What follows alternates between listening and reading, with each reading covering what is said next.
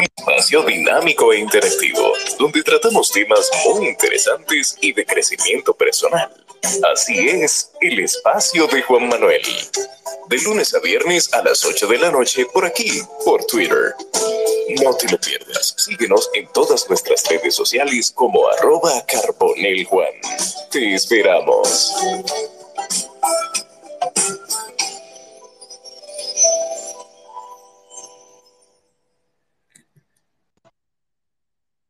Buenas noches para todos. Bienvenidos una vez más a un espacio más del espacio de Juan Manuel. Hoy con un tema muy interesante y es ventajas y desventajas de una vivienda nueva y de segundo uso o de segundo uso.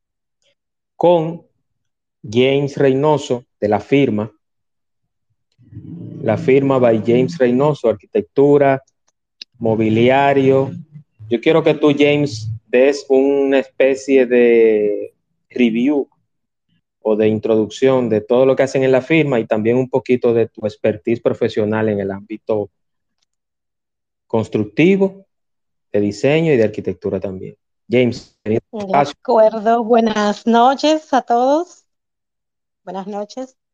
Eh, así es, eh, soy arquitecta de, profesión, como todos algunos conocen, eh, egresada de la Universidad Autónoma de Santo Domingo, ya hace un tiempecito.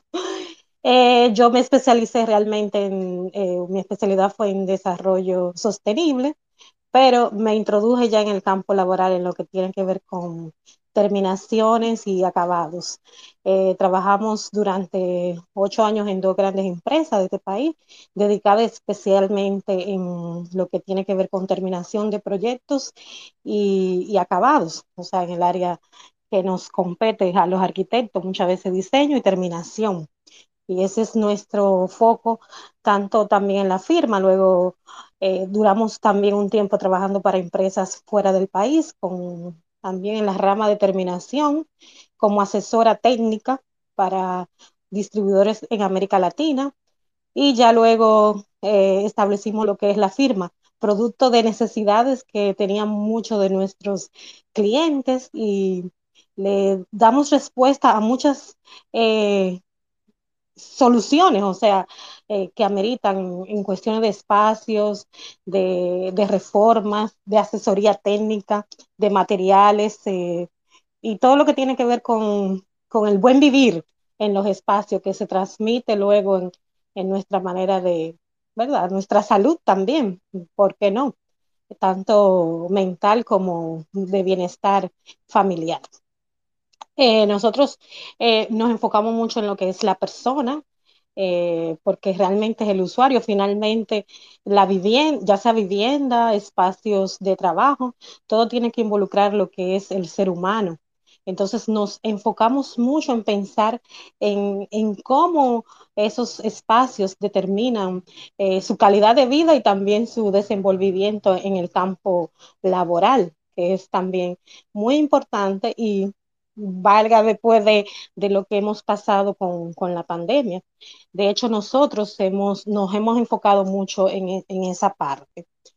Este tema también surge y lo vamos a enfocar en el, en, en el ámbito constructivo interior y de asesoría, porque muchas veces no sabemos qué elegir en una vivienda, que es el, en el tema que hoy vamos a tocar, cómo elegir nuestra vivienda. Así que nada, un placer para, para mí poder ser de utilidad eh, y responder quizás muchas de las inquietudes que ustedes tengan o ser, vamos a decir, eh, el inicio de, o esclarecer algunas dudas en relación a, a este tema. Gracias a Juan por invitarnos. Así mismo es, correctamente. Y antes de iniciar con el tema, y como lo hago siempre por razones protocolares y de orden del espacio y del guion, que ya yo se lo había enviado a James. Lo hago con todos los invitados, pero les, explico. James, además de mi invitada, es patrocinadora oficial y la firma también del espacio de Juan Manuel. Creen el contenido que se hace acá en este espacio. Que dicho sea de paso, dicho sea de paso, es muy variopinto. Entonces, yo quiero, ya que se da eso, eh, decirle que este espacio llega gracias a la firma by James Reynoso, La firma trabaja todo lo que es planificación y organización de los espacios utilizando la metodología japonesa 5S. Asesoría y diseño de mobiliario, organización de espacios residenciales e institucionales. La firma, asesoría, acompañamiento en compra de mobiliario y amueblamiento Airbnb. En la firma trabaja James Reynoso desde la pintura inicial, desde la varilla inicial hasta la pintura final, como decía un comercial de, de aquel negocio. Así es, así es, Juan. Entonces, parte de, le voy a decir un poquito rápido por qué la firma. La firma, usted estampa su sello cuando usted firma, ¿verdad? Eh, valga la redundancia. Entonces nosotros estampamos un sello de, de, muchas cosas, de muchas reacciones en las personas que trabajamos. Y eso ha sido una data de, años, o sea, de crear eh, confianza y credibilidad con los clientes que trabajamos también. Entonces, por eso el nombre de la firma, o sea, estampamos nuestro sello en, las personas. Correctamente, correctamente, James. Y eso es muy importante porque yo siempre he dicho, y creo que eso lo hemos hablado en privado, James, y también la vida en el transcurrir de, de estos trabajos y de las líderes de la construcción, las buenas y malas propagandas llegan.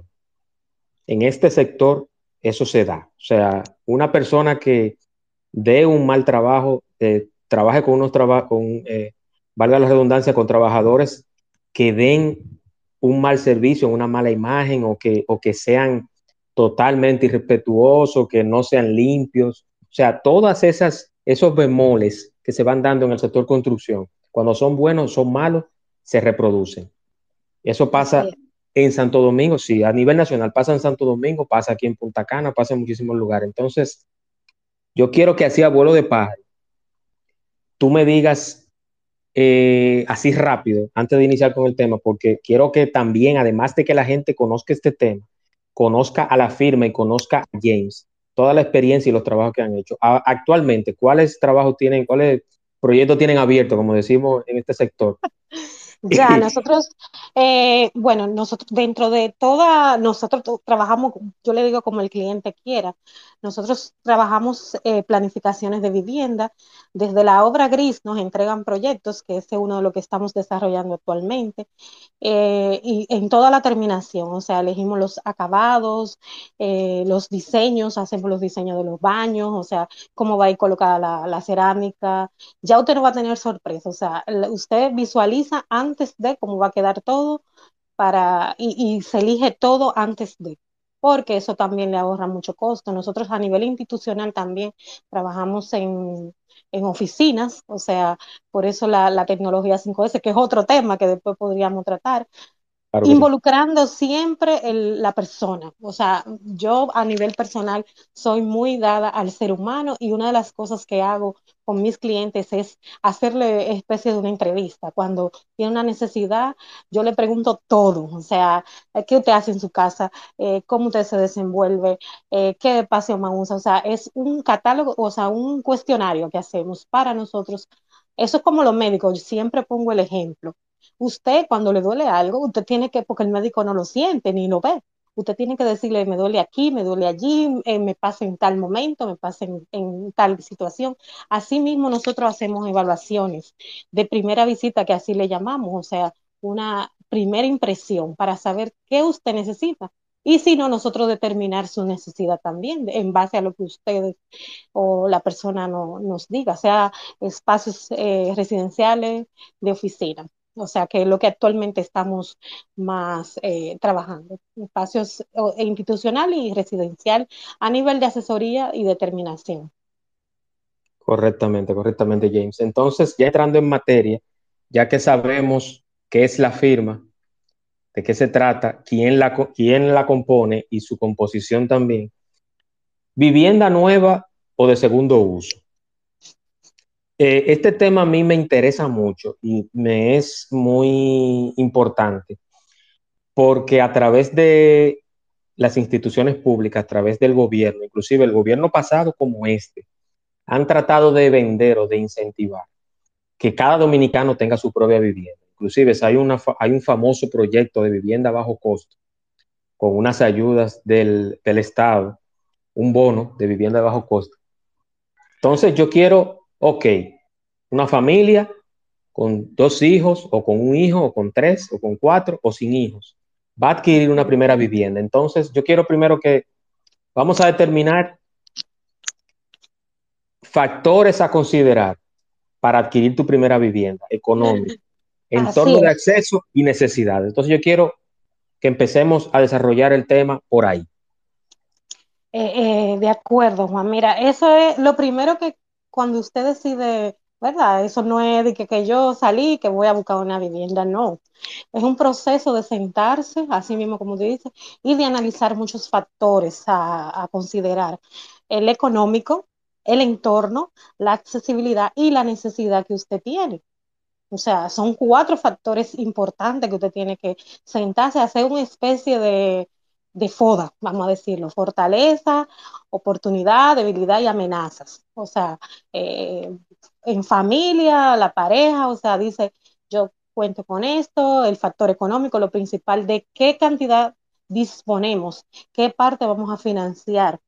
Eso es lo primero que, de, que debemos de, tener a mano, o sea, con qué contamos y qué vamos a financiar. Luego el entorno, dónde me quiero ubicar, dónde voy a buscar, porque usted no puede salir a buscar en el país entero ninguna, o sea, zonas que usted, ya sea por su trabajo, por los colegios, universidad, que usted se enfoque en zonas, claro. Y luego está la accesibilidad, tiene vehículos, las rutas, eh, hay transporte público si no maneja vehículo privado, y las necesidades, o sea, necesito eh, que tenga cuántas habitaciones, porque somos una pareja, quizá con una o dos resolvemos. No somos una familia de, cuatro o cinco, necesitamos tres habitaciones. Necesito que tenga habitación de servicio, es otro factor también. Necesito que no sea muy alto, porque tengo una persona que vive conmigo, eh, eh, adulta, si es un presupuesto medio, tenemos que saber qué vamos a buscar, no podemos buscar un apartamento con ascensor. O sea, todas esas cosas hay que, depende el, tipo de presupuesto, que es lo primero, va a determinar qué tipo de vivienda vamos a buscar. Entonces, luego de esto, que usted hace esa primera, vamos a decir, primero análisis de todas esas cositas, o sea, usted dice, bueno, cuento con esto, eh, cuento con aquello, y busca. O sea, comienza a buscar. Y le voy a decir un dato. Hay personas, o sea, hay clientes de nosotros también, que han durado hasta dos años, o sea, luego ah, que han llegado a nosotros, nos lo han informado, buscando apartamentos o viviendas, vamos a decir casas, apartamentos. O sea, dos años, porque no es, eh, hay muchos factores que influyen en eso. Usted sabe, estamos en un país ¿verdad? Muy fluctuante, economía. Recientemente tuvimos el tema, o estamos viviendo el tema de las alzas de material. Eso ha incrementado el costo de, también de, de, las viviendas. O sea que hay muchos factores en ese sentido que debemos analizar para, para adquirir una vivienda. Ya luego de esto, con esa primera, eh, primer análisis de, del entorno, de dónde usted se va a ubicar para buscar, usted va a tener opciones. Cuando las busque, va a tener o las nuevas y las de segundo uso. O sea, esos dos focos de, vivienda. Depende igual, le voy a comentar la zona, los entornos, de donde usted se ubique. Si se ubiquen afuera de la ciudad, usted sabe que ya la ciudad ha ido creciendo, es más fácil que usted adquiera un apartamento o una vivienda nueva en las afueras, porque ya en el centro eh, va a depender mucho de su presupuesto, que va, a ser, tiene que ser mucho más elevado, o sea, estamos hablando de, tiene que disponer para un apartamento de tres de 200 mil dólares hacia allá, si quiere estar, por ejemplo, en el centro de, la ciudad. Pero si usted va a, a buscar un apartamento intermedio. Básicamente, básicamente James, en el polígono central. Eh, vamos a llamarlo. Exactamente, exactamente. Sabemos que hay aquí dos zonas que son sumamente costosas, que son, eh, que están en el centro, pero costosas, pero hay mucha gente pasando la mil y una, porque el entorno no está ayudando eh, con, esa, con esas viviendas. Todos esos factores, el entorno, la accesibilidad, los tapones, todo eso es lo que usted tiene que analizar. Incluso yo le digo a la gente, vaya varias veces, hasta lloviendo usted tiene que ir antes de adquirir una vivienda, para ver cómo se manejan las calles, si se inunda, si usted no puede entrar al apartamento, o sea, todos esos factores también deben de, porque no es una inversión, eh, vamos a decirlo, a la ligera, es una, una inversión que usted la tiene que hacer bien pensada también, en ese sentido. Entonces, luego de esto, usted dice, bueno, eh, tengo una, vienen las ventajas y desventajas. O sea, una vivienda nueva de, que usted va a adquirir usted por primera vez versus una vivienda de segunda mano, o lo que llamamos, o sea, de, usada, o sea, que ya ha tenido un, un, un, primer dueño, propietario. Eh, ahí es un poco, o sea, usted, la necesidad le va a, a ir a llegar la vivienda que usted busca. Por eso que es muy importante que usted determine eh, la necesidad que usted tiene. Porque si es de espacio, en muchas ocasiones con lo que usted adquiere una vivienda nueva de 100, 100 y pico de metros, o sea, de metraje de 100 metros, 116, que por ahí anda, usted con ese valor pudiera de una vivienda nueva adquirir mucho más metraje por una vivienda de segunda mano. No sé si me, me siguen, o sea, es una relación eh, precio, metraje, zona eh, y muchas veces oportunidades también. O sea, saber captar las oportunidades. Entonces ahí vienen las ventajas y desventajas. ¿Qué le podemos decir de una vivienda nueva? ¿Qué usted va a encontrar si la busca en zona céntrica? Bueno, mucho más costosa, pero usted va a poder, si se lo permite la constructora, la empresa que construye, le va a permitir personalizarla en muchos casos.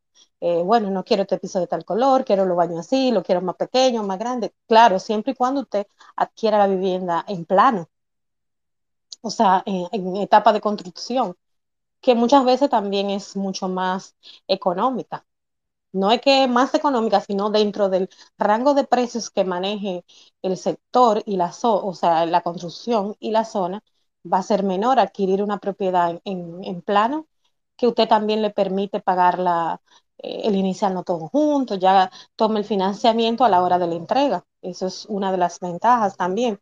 Una vivienda nueva, usted sabe que no le va a tener que hacer eh, cambios más allá de su personalización. O sea, no quiere que closet así, pero usted va a tener materiales más actuales eh, también. O sea, el financiamiento es mejor. O sea, las tasas de intereses para financiamiento para viviendas nuevas es mucho más atractiva que viviendas de segunda mano. Eso es un factor también importante. Y los cambios, eh, los cambios, James, también en la fachada, que muchas veces son, son menores eh, cuando son residenciales o viviendas nuevas en planos. Claro, claro. Solamente para agregar eso, para agregarte eso. Perdona la interrupción. Sí, no, no, no, no hay problema.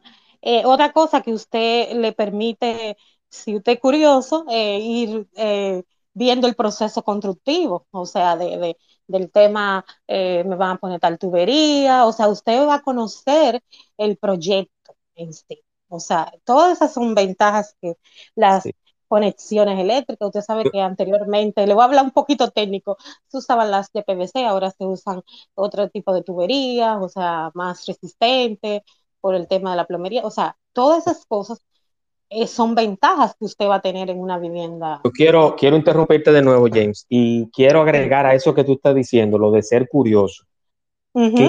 independientemente. No seamos arquitectos, exactamente. Sí, independientemente independientemente de que se esté o no en la rama, yo les recomiendo a todas las personas que estén pensando adquirir una vivienda, ya sea en planos, ya sea usada, ya sea que usted se sacó la loto y no se lo dijo a nadie y quiera comprar una casa, usted va a comprar en un residencial en Santo Domingo o en Punta Cana o en Puerto Plata o en La Romana, usted ir a ver de día el proceso de construcción, los materiales y si está hecha, como dijo el arquitecto hace poco, ir en situaciones extremas del clima, llámese lluvia, sí, llámese lluvia, si tienen una piscina, verla funcionando la piscina, que precisamente ver el entorno de la piscina, el, el, eh, el desagüe, qué tan cerca está de las habitaciones, la casa de máquina de la piscina, o sea, hago esta, esta observación, James. disculpa, Porque usted me invitada. No, no, bueno, Iván. Tú eres ingeniero también, Juan. Usted me invitada, usted me invitada, pero yo quiero, yo quiero aclararte, eh, eh, mencionar eso, porque hay mucha gente que dice, ah, no, a mí me engañaron con la casa, lo que pasa es que yo no sé de eso. Sí. Y no, mm, eh, puse eso como colofón, James, para que por ahí tú sigas. Ese, es un hilo para que sí, continúes sí, sí, Bueno, si yo te cuento las experiencias que hemos tenido, mira, o sea, tú te sorprendes. Por eso yo le digo a la gente, usen los profesionales, asesórense.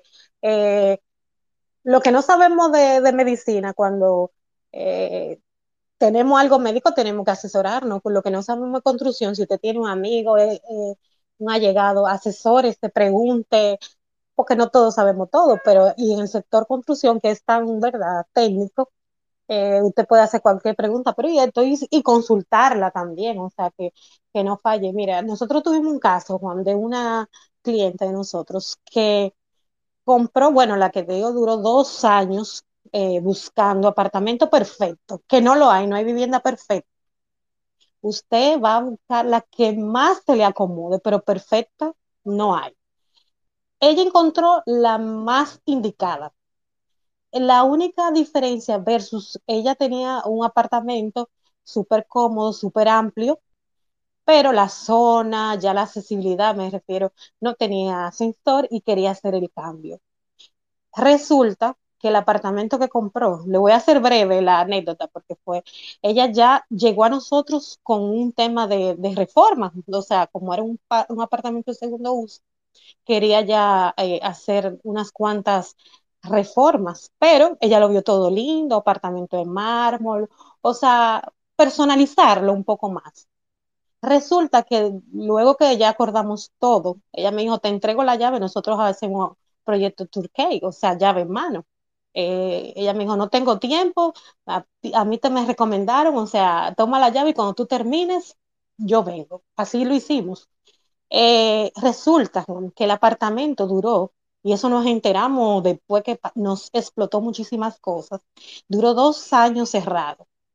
Nosotros hicimos prueba, había jacuzzi, eh, en un aguacero que nos agarró en el apartamento, llovía más adentro que afuera del apartamento, o sea, y te estoy hablando de un apartamento en una zona de lujo de este país, o sea, que eh, era increíble. Yo la llamé, digo yo, mire, ¿ustedes no le dijeron que había una filtración? No, ella quería matar la vendedora, literalmente, o sea, sí, sí porque no se lo comunicó. La suerte fue que fue nosotros interviniendo en la parte. Nosotros inmediatamente comenzamos a tomar las precauciones de, en los techos, tuvimos que todas las ventanas, o sea, eh, no, no sabíamos, o sea, porque solamente se nos, eh, eh, ella me dijo, no, todo está perfecto, la vendedora me dijo, o sea, también eso es un tema. Si hay algún vendedor aquí de alguna inmobiliaria, lo mejor y para que usted te mantenga, porque una relación no para una venta de una vez, sino de muchas veces, es hablarle la verdad a su cliente. Mire, bueno, este apartamento tiene tal situación, tal esto, o sea, que usted tiene que repararlo, por eso es el precio, todas esas cosas se pueden manejar. Y por eso, eh, en caso, o sea, te digo, se dio esa situación. Luego de eso tuvimos un segundo también cliente que fue un poco más inteligente también. O sea, lo que hizo fue, previamente de hacer la compra, nos consultó. Eh, nos dijo que le revisáramos todo, eh, nos llamó y me preguntó qué, yo él tenía que hacer para, para asegurarse de esa compra. Yo le dije, bueno, revisa los baños, revisa el jacuzzi, o sea, todo. O sea, yo le dije, revisa, abre llave, eh, mira a ver si llueve antes de que tú firme el contrato, o sea, muchas cosas que le, resultaron, o sea, de verdad que sí, o sea que eh, el tema es, es, un poquito complicado, pero se puede hacer mm, si, y se puede reparar. Eso es una de las desventajas que tienen las viviendas también de segunda mano, o sea, usted no sabe quién la construyó y qué situaciones eh, escondidas tienen muchas veces. O sea, si una vivienda de segundo uso, usted puede comprar una vivienda de segundo uso en una oportunidad, en muy buena zona, por un menor precio, eso, eso es una ventaja, pero desventaja podría ser que usted se encuentre con una situación que, que pueda tener que hacer un gasto mucho mayor. O sea, no, y agregando, y agregando a eso, James, que ser acucioso también, porque si es una casa o, apartamento que se está vendiendo en Naco y la están vendiendo en 80 mil dólares. Claro. O sea, ese no es el precio de esa casa u apartamento, ¿verdad que no? Exactamente. Si es una casa, si es una casa se está vendiendo en 80 mil dólares en Naco. Se tiene que averiguar por qué está tan barato. O sea, Exactamente. ¿Por qué, le está, ¿Por qué le está vendiendo Juan Pérez eh, al vendedor? Sí, ¿por qué Juan Pérez le está vendiendo tan barata aquí en esta zona a cinco minutos de mi trabajo? Entonces yo quiero saber, usted investiga. Y si usted no. ve, y si usted no ve nada, son oportunidades que se da una en un millón en el sector. Sí. Entonces hay otro factor también que yo diría, a veces usted le gusta la propiedad, vamos a suponer que uh, ya le garantice que puede tener pocos vicios de construcción, pero no, no, bueno, los baños no tan modernos, las, la cocina, son dos áreas que siempre, eh, las mujeres me pueden corroborar en eso, que siempre la que si compramos, que somos mujeres, vemos la cocina y los baños. A muchos ingenieros, cuando yo trabajaba, o sea, en el área de proyectos, y le, los asesoraba, le decía, ustedes tienen que importantizar los baños y las cocinas, son la primera eh, eh, cosa que se enfoca una persona cuando va a comprar una, propiedad. Ya ahora eh, le estamos sumando la terraza, o sea, las áreas sociales y las áreas abiertas, que son de las primeras que se venden incluso ahora mismo. Entonces, cuando usted determina eso, también puede hacer cambio. Bueno, la propiedad está en buenas condiciones, pero no me gustan los baños, no me gusta la cocina. Entonces, eso es otro tipo también. Nosotros hemos hecho acuerdos con eh, una inmobiliaria muy famosa de este país, donde nosotros entramos y le, cuando se han dado esos casos, me gusta la propiedad a buen precio, pero ni los baños ni las cocinas eh, eh, no tan modernos. Entonces, nosotros hacemos un presupuesto de esos arreglos, de esas reparaciones, o, y se lo anexamos. Mucha, en varios casos se le ha hecho junto con el préstamo que la persona va a adquirir o la persona ha pagado, ha pagado ese paquete antes de, pero ya se muda con eso resuelto. Es, una, es un acuerdo que hicimos hace como tres años y nos ha dado bastante resultado y la vendedora vende su proyecto, valga la redundancia, y, y la, el cliente se siente satisfecho. Nos pasó en, en, en varios sectores donde las propiedades tienen buena terminación, o sea, la estructura, buena construcción, pero hace falta modernizar algunas áreas. Y el enfoque de que, ay, no tengo quien lo haga, eso es un dolor de cabeza, entonces ahí entramos nosotros que hacemos todo, o sea, nosotros tenemos un equipo, pero especializado en cada área, o sea, piseros para, o sea, el que pone piso, pone piso. El que pone, hace el eléctrico es experto en electricidad. El chirrocero también. Eso es una de las cosas también que, he cuidado mucho. Yo vengo del área, como le expliqué, de técnica e interminación. Entonces yo digo que cada quien con su lidrito.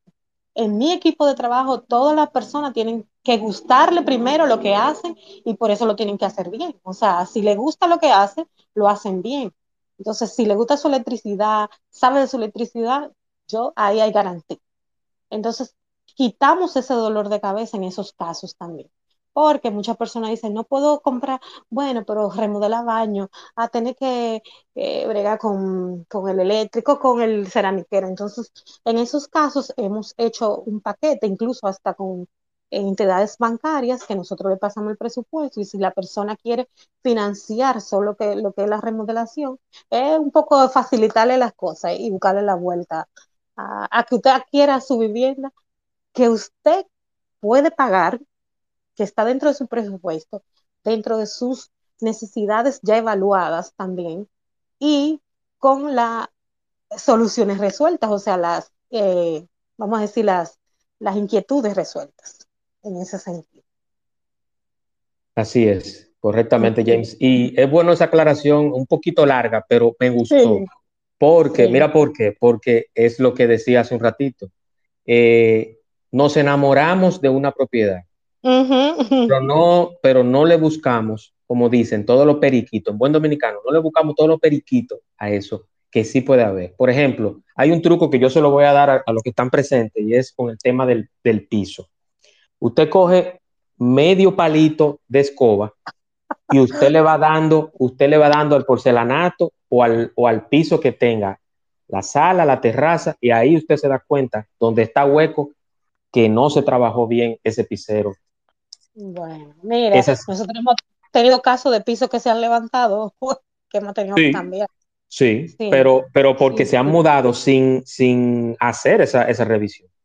Y esa revisión, esa revisión no te la dan en ningún lado. Eso simplemente es una cuestión de lógica. Donde está hueco, no se trabajó bien el pegón y por ende está flojo y se va a levantar. Y cada vez que tú pises, tú vas a creer que tú te vas a hundir. Se te va a hundir un pie. Entonces, esos son, esos son de los trucos.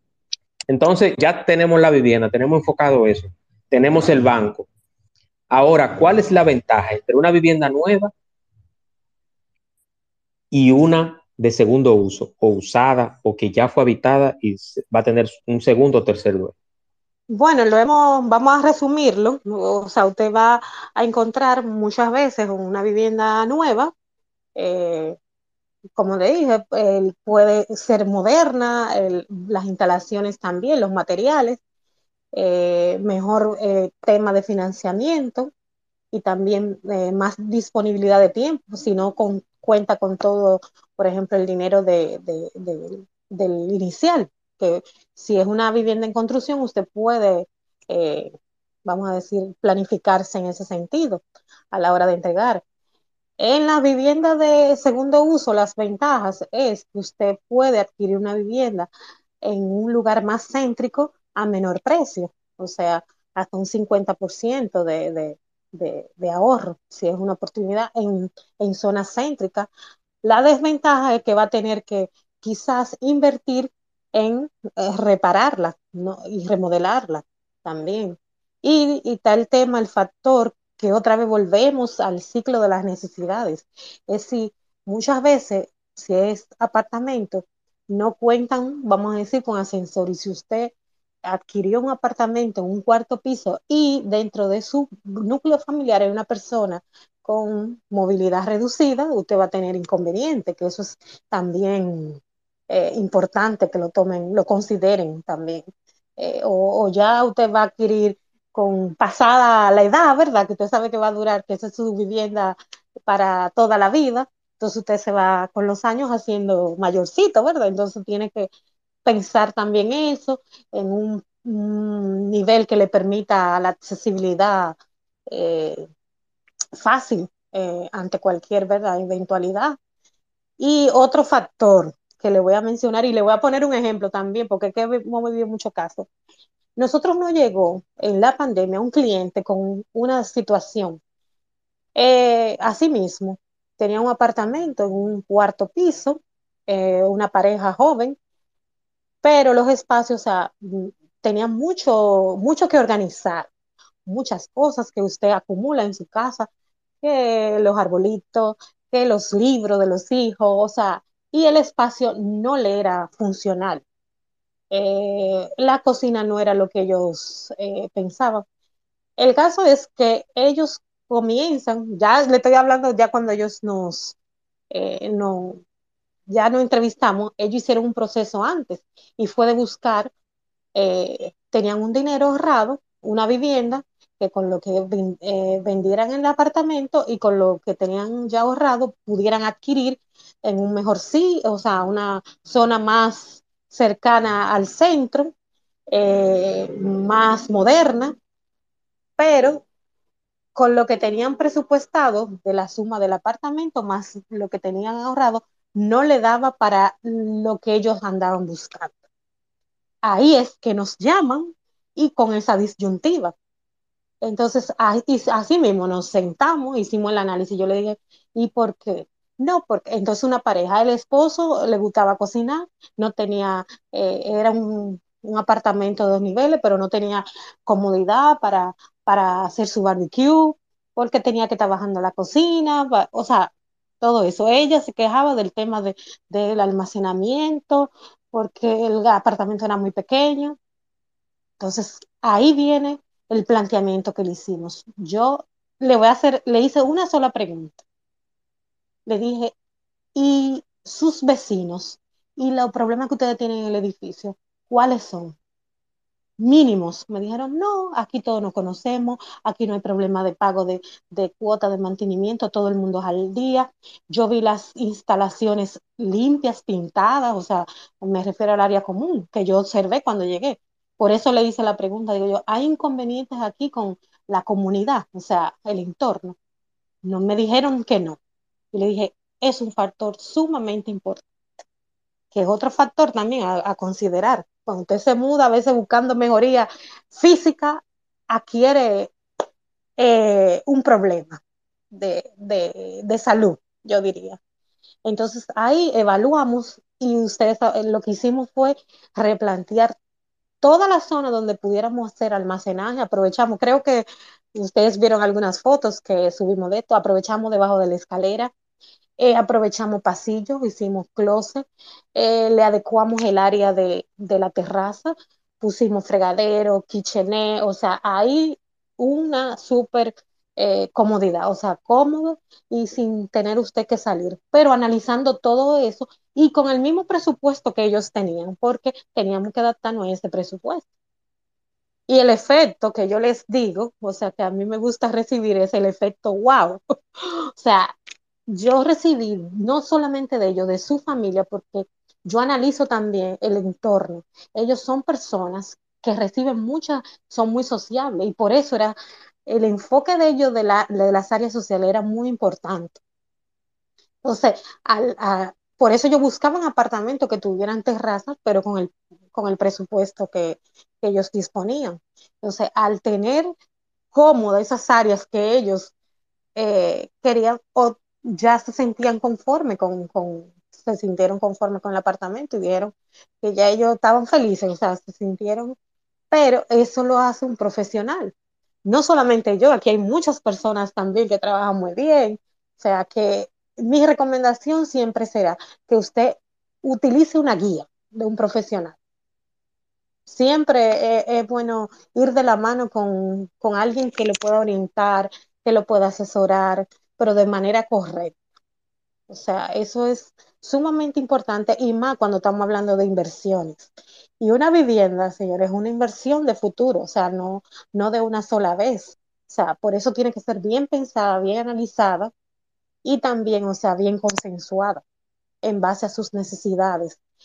Y como le digo, no solo de entorno, no solo, perdón, de, de espacio, sino de entorno, como es ese caso para mí es muy importante que una persona sepa convivir y más ahora estamos en la era que todos en mancomunidad, o sea, vivimos en apartamentos.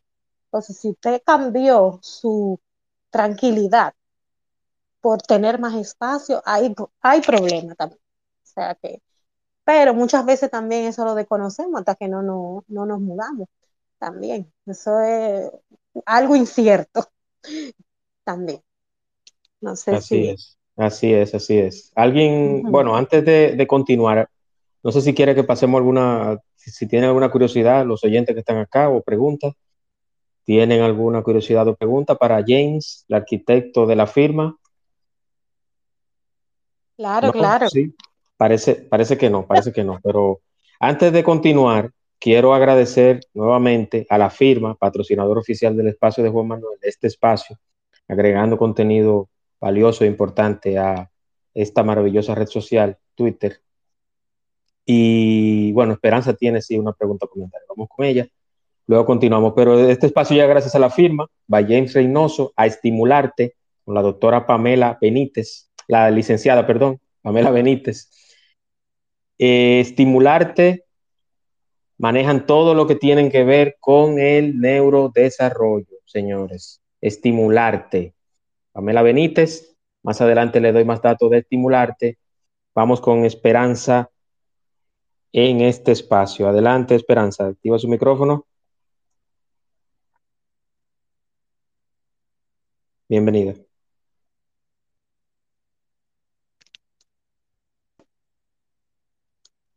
Hola, Esperanza, adelante. Hola, buenas noches. Buenas noches. Ahora sí. ¿Cómo están todos? Buenas. Muy bien. Más que una pregunta, es un, es un comentario. Pienso que también es muy determinante a la hora de decidir si una vivienda nueva o una de segunda mano es el factor económico, en, en, vista de que cuando se adquiere una vivienda nueva, amén de todas las ventajas que, la, arquitecta James mencionó, la parte económica de los, eh, de, los avances que hay que ir haciendo, estamos hablando de cantidades que para una familia puede ser, digamos, eh, cuantiosas. Y si está pagando alquiler, puede ser una carga económica familiar importante. Si no se planificó, o sea, entiendo que la, planificación, la previsión es importantísima. Y comprar una vivienda eh, de segunda mano implica que tú financias, te entregan, tú te mudas prácticamente de una vez, a menos que tenga que hacer alguna reparación o remodelación, tú te mudas y dejas de pagar alquiler para entonces pagar el financiamiento. O sea que también por ahí la familia tiene que sopesar mucho, porque mira, el primer año de un financiamiento, te digo yo que he vivido dos, el primer año de un financiamiento es fuerte, muy crítico, sí, claro. Básicamente. No, y los gastos siguen igual, o sea, sigue todo igual. No, por eso yo le, y al inicio le decía que hay que sentarse y hacer eh, una evaluación de todos los factores. O sea, mencionamos, claro, que bueno, la aclaración esa que te dice, el económico, el entorno, es lo primero que se debe de hacer cuando te va a pensar, eh, piensa en adquirir una vivienda, hacer un análisis, o sea, de, de todos esos factores, necesidades, eso mismo, económico, voy a pagar alquiler, mientras tanto me entreguen, o sea, tengo que pagar dos, dos eh, viviendas, ¿verdad? Simultáneamente. Todos esos eh, factores eh, es lo primordial a, analizar cuando usted va a adquirir una vivienda. Así es. Tenemos a Frinet también con pregunta o comentario. Adelante. Hola, buenas noches. Hola, Juan. Hola, James. ¿Cómo están? Buenas noches, ingeniera. Gracias ¿Cómo por escucharnos. Bienvenida. bueno, mire, yo, entré un poquito tarde porque eh, yo estoy siendo asesora de, unos muchachos, precisamente de, futuros colegas de ustedes de, arquitectura en UNIBE. Y entonces por eso entré un poquito tarde, pero no sé si usted habló del tema de la licencia de construcción.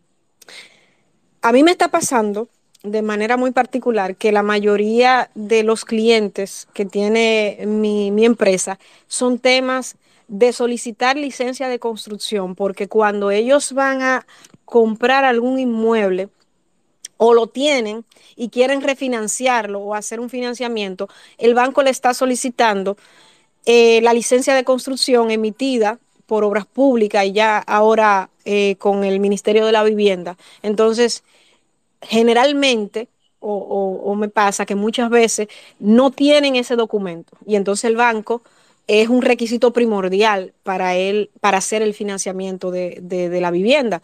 Y entonces ya se entra a hacer estudios de vulnerabilidad, estudios estructurales y solicitar la licencia para ellos poder eh, ir por el tema o, poder eh, aplicar para el tema de, del, del, préstamo. Eso se, se, está viendo mucho por la informalidad en la construcción en este país, porque ustedes saben que aquí la gente no tiene la, formalidad de, de, de sacar un permiso del ayuntamiento, un permiso ahora, como les digo, del Ministerio de la Vivienda, antiguamente por el Ministerio de Obras Públicas, y comienzan a construir, quizás a veces eh, sin incluso un ingeniero y toman un maestro y construyen. Entonces, cuando la vivienda está construida, que van a solicitar el préstamo eh, para, para comprar la vivienda, entonces el banco le dice, no, yo necesito un, eh, una licencia de construcción. Entonces, cuando van, que no utilizaron un ingeniero, no tienen los permisos, hay que hacer el proceso. Ese proceso se, eh, se torna muy tedioso, dura entre de, tres a seis meses, dependiendo la magnitud de, de la y los desembolsos entonces para el financiamiento poco más. Exactamente. Eh, yo se lo comento. Hemos tenido clases, clientes finales, o sea, que han tenido inconvenientes. En, ese sentido, por ejemplo, yo les digo, la mayoría de 10 clientes que yo tengo, 8 tienen es, vienen aquí no por construcciones nuevas, sino por problemas para solicitar la licencia de construcción. Entonces, hay algo, no sé, vuelvo y les digo, como entré tarde, no sé si usted comentó que cuando usted va a comprar una vivienda, de manera particular, yo les digo, este, ese es un requisito si usted va a financiar, obviamente. Sí, sí. Debe de, de, de, preguntar. Igual, y qué bueno que me lo menciona, es indagar de esa correcto, Correcto, porque... Indagar el background, porque hemos visto también casos, ingeniera, que eh, son fantasmas. Muchas veces aquí hay muchas personas que no son constructores construyendo, ¿vale? Correcto, ahí voy. Y entonces el cliente viene donde mí y me dice, eh, mira, Frinet, yo quiero sacarle la, la licencia de construcción y cuando yo voy a hacer el reconocimiento, es una edificación que no cumple con ningún reglamento de, de ningún, ni ninguna norma. Y entonces tú tienes que ir a hacerle ya, irte a hacerle un reforzamiento estructural y a presentarlo a obras públicas o al, al Ministerio de la Vivienda. Y tú tienes que demostrarle a ellos que lo que tú construiste sin ninguna reglamentación cumple con esos requisitos. Y entonces el mismo evaluador tiene la prerrogativa, mira, demuéstrame que eso es verdad. Y entre ese tiempo, en tema de costos y en tema más de tiempo, tú pierdes mucho, mucho, mucho dinero, porque cuando tú tienes que durar tres o seis meses, un banco eh, o un cliente a ti no te, va a, no te va a esperar ese tiempo. Y eso es algo que eh, las personas que van a adquirir una vivienda actualmente deben de tener en cuenta. Esto igual con el tema también nos ha pasado eh, siempre al comprar una vivienda, usted le enseñan todas las especificaciones que va a tener esto, aquello. Muchos ingenieros, amigos, colegas, lo quiero y lo adoro, pero le digo que a veces se pierde eso al final. O sea, se pierde. No, no, al final, este, el, piso le cambian. Sí. Porque eh, nosotros, por ejemplo, que trabajamos terminación, manejamos eh, precios. O sea, le, le decimos al cliente, mire, hay precio A, B y C y le explicamos la calidad. Este el A, porque entonces le va a salir esto, el B y el C. Entonces, muchas veces usted recibe en terminación un apartamento no como usted le dijeron al, al principio. Eso es otra de las cosas que le decimos a las personas, revisen eso, o sea, que usted porcelanato, claro, hay muchas calidades, pero que sea porcelanato, o sea, por decirle un ejemplo, no a veces, le dicen, a veces le dicen que el porcelanato es brasileño y le, le pusieron uno español. Uno chino, uno o chino. Uno chino. O uno Pero chino. Por, por, la capital, le voy a dar la cuña aquí en la República de Colombia, que también. ¿no? Ay, ay. Ya, ya, ya. Entonces, realmente hay, Cancéalo, hay, Ya, sí, sí, sí. Mira, ingeniera, usted sabe que yo vengo también de la otra lado, o sea, yo fui Ajá. asesora de proyectos en una de las eh, ferreterías más eh, reconocidas de este país.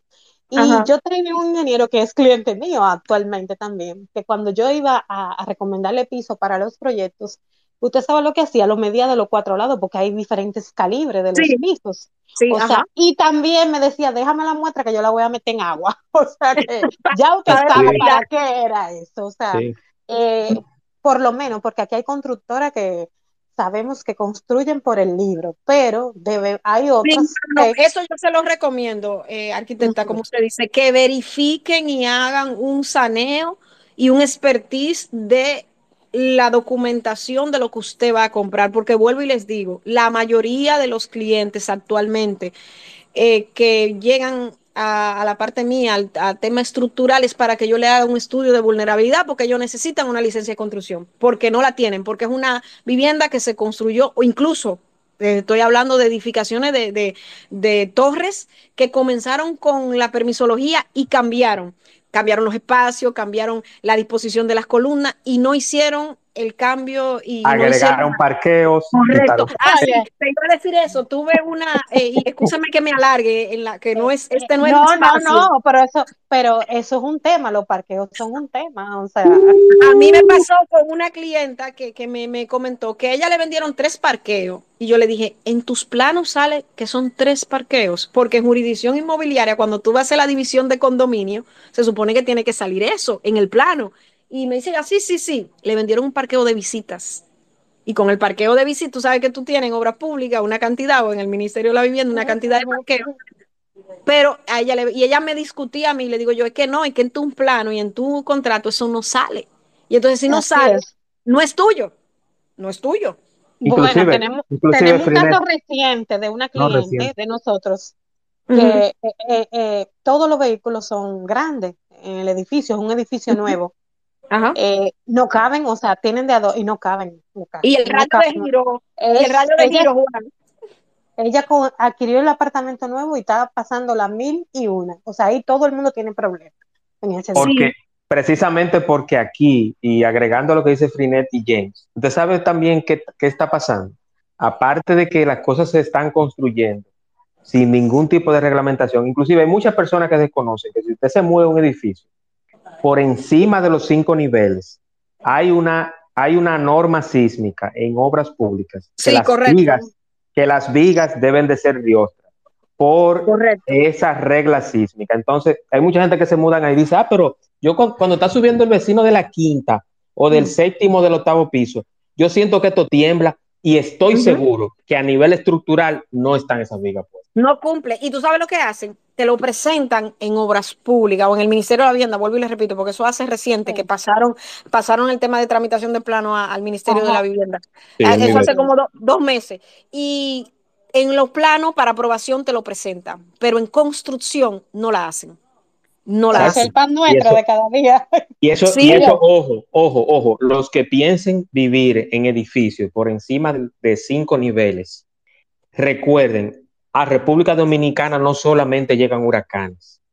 Aquí tenemos, estamos en varias fallas sísmicas. Juan, tenemos un tema de un espacio referente a Sí, el tema bueno. En Sí. República Dominicana. Y yo vuelvo y te repito, aquí las personas, yo, cuando yo le presento a un cliente un diseño sismo, sismo resistente, me dice, pero y todo ese acero y todo ese hormigón. Yo, Ah. "Oh, es que yo estoy aplicando la normativa. Nosotros tenemos 14 fallas sísmicas activas todos los días. La tierra, aunque ustedes no lo, no lo vean, o sea, no lo sientan, eh, se mueve. Claro, eso es disipando energía, eso no está, eh, energía, eso no está mal. Pero aquí nosotros estamos ya en excedencia de que ocurra un sismo. Era Peor 75 aún. años, ya nosotros pasamos hace mucho tiempo. Exactamente. Y me voy más lejos, lo que son de la zona este, de la costa, Ay. llámese Samaná, Punta Cana, estamos en la curvita de la Paraguay, de la fosa de Milwaukee. Y el que quiera dormir bien esta noche, que lo lea mañana, en la mañana, ¿qué es la fosa de Milwaukee? Yo se lo digo, Bueno. eh, Juan, y se lo digo a los clientes y le digo, mira, es que incluso, aunque yo quisiera colocarte menos refuerzo estructural, cuando tú vayas a, el Ministerio de la Vivienda, no te lo van a aprobar porque ellos trabajan bajo un reglamento. Y el reglamento te indica a ti cuáles son, incluso aquí nosotros tenemos dos tipos de zonas, zona 1 y zona 2, zona de alta sismicidad y zona de- de baja sismicidad. Y todo eso, tú se lo explicas al cliente y tú se lo indicas. Y toda esa documentación, James, que ahí fue, fue que comencé el tema, el cliente no se preocupa de, de- de verificar porque entiende que no, bueno, si está construido, pero hay muchas eh, constructoras fantasmas que hacen muchísimas Porque cosas. también, usted sabe que las personas ven la terminación, o sea, y es mi La área, terminación, yo- eso es lo único que se fijan. Lo único la que se fijan, lo único. terminación, entonces ahí, entonces también usted, lo voy a, vuelvo a lo mismo, usted cuando le duele algo, usted va al médico, entonces cuando usted va a comprar y si usted desconoce, busque ayuda, asesórese, mira, voy a, porque no Exacto. estamos hablando, no estamos hablando de una inversión de dos pesos, o sea, al que le duele su Claro. dinero y eso, No, y debe de asesorarse y a veces usted dice, ay, yo voy a pagar una asesoría para que ella me diga, pero le ahorra muchas cosas. Claro, y Exacto. aprovechando, aprovechando a la ingeniera Frinet, que Frinet está pendiente ese espacio, lo vamos a hacer pronto. Sí, que sí. usted es estructuralista y yo quiero hacerle una pregunta y hacerle una, un ejemplo cercano. Ajá. ¿Por qué la gente ve que cuando hay un terremoto en Haití hay muchos muertos? ¿Es porque en Haití se construye madera o, o las casas son de cartón? No, es porque utilizan menos varillas y el terreno es menos sismo resistente y por eso las casas y los edificios no tienen estabilidad y por eso en un terremoto de magnitud 7, de magnitud 8 o de magnitud cinco, 6.5, Juan. de Cinco. 5, de 5, correcto, de 5, se desploma y es Y- una tumba, Y, una y- tumba. y yo le voy a decir, si usted, otro, otro dato, si usted hace una evaluación de las, edif- de las edificaciones nuevas, no tienen calera de emergencia, la gran mayoría, o sea, La mayoría. Eso es correcto. Ajá. eh, No aquí, debíamos, o sea, no, eh, nos desviamos un poquito del tema, pero, pero esto, esto fue muy oportuno. Sí, fue, muy oportuno por Freenet.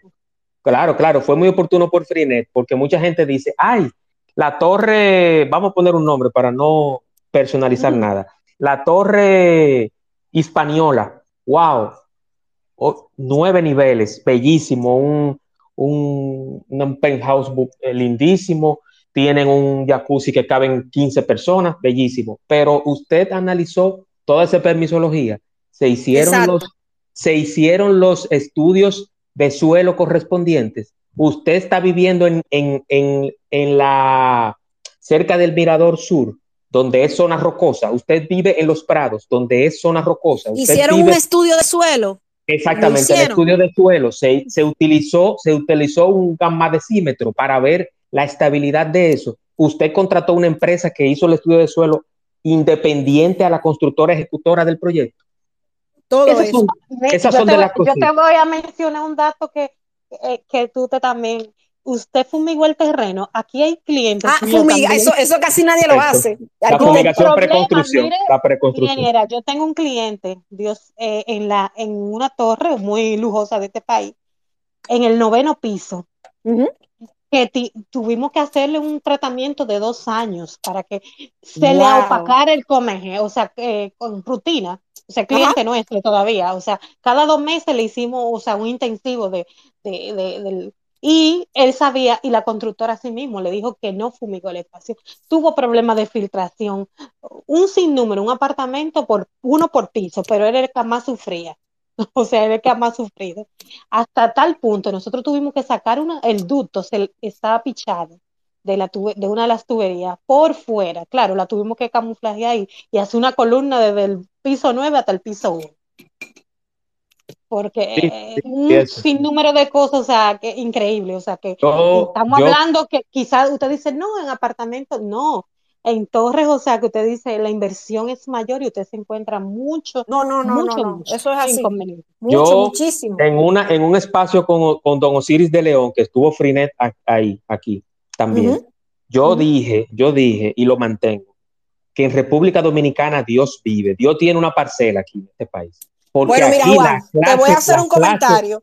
Te voy a hacer un comentario cuando la gente me pregunta a mí, como mi especialidad es sismo resistencia, la gente me pregunta a mí, ¿cuántos edificios? Yo le dije, mira, eh, yo le digo siempre, yo no te puedo decir a ti en términos, porque eso sería un irrespeto, porque yo no he hecho ningún estudio eh, eh, a cabalidad. Yo sí tengo, por ejemplo, de las escuelas públicas en este país, yo sí hice un, estudio de las escuelas, pero de edificaciones privadas sería eh, riesgoso yo, yo decir ahora, yo te aseguro a ti que cuando suceda un sismo de importancia en este país, Dios nos libre, va a haber muchas situaciones importantes de emergencia, porque las cosas que yo veo en mi práctica privada que me llegan y, sin, yo le digo al cliente al final, miren señores, no me lo paguen a mí, busquen a otra persona, pero traten de buscar expertos, un arquitecto, un, un ingeniero, un ingeniero constructor, porque al final es su inversión, como usted dice, eh, James, o sea, esa es una inversión. Hay gente que hace su inversión de toda la vida.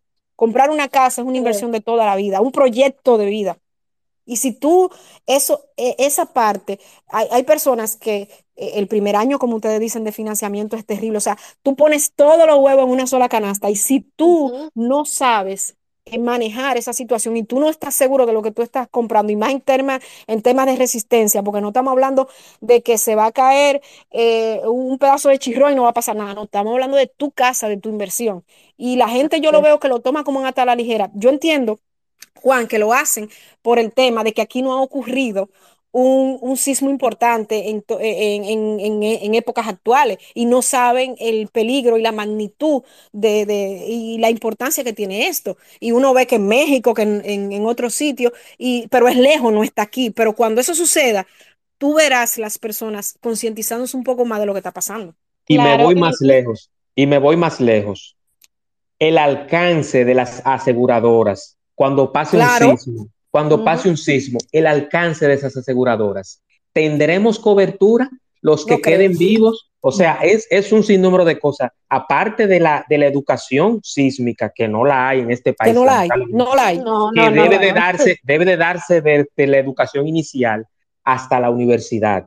Yo he dicho, Juan, creo que en estos días comenté. Sí. Claro que iba a haber más muertos por la falta, porque la gente no iba a saber cómo actuar que por el mismo fenómeno lógico, en sí. Lógico, en México, en México hay, hay parlantes en todas las calles y cuando escuchan esa ese sonido, las personas salen de manera civilizada a la calle en los puntos de encuentro en caso de que, bueno, pasó recientemente, pasó el, el, 19 de septiembre, en el aniversario justamente de un terremoto 2016 o 2017 y el del 85.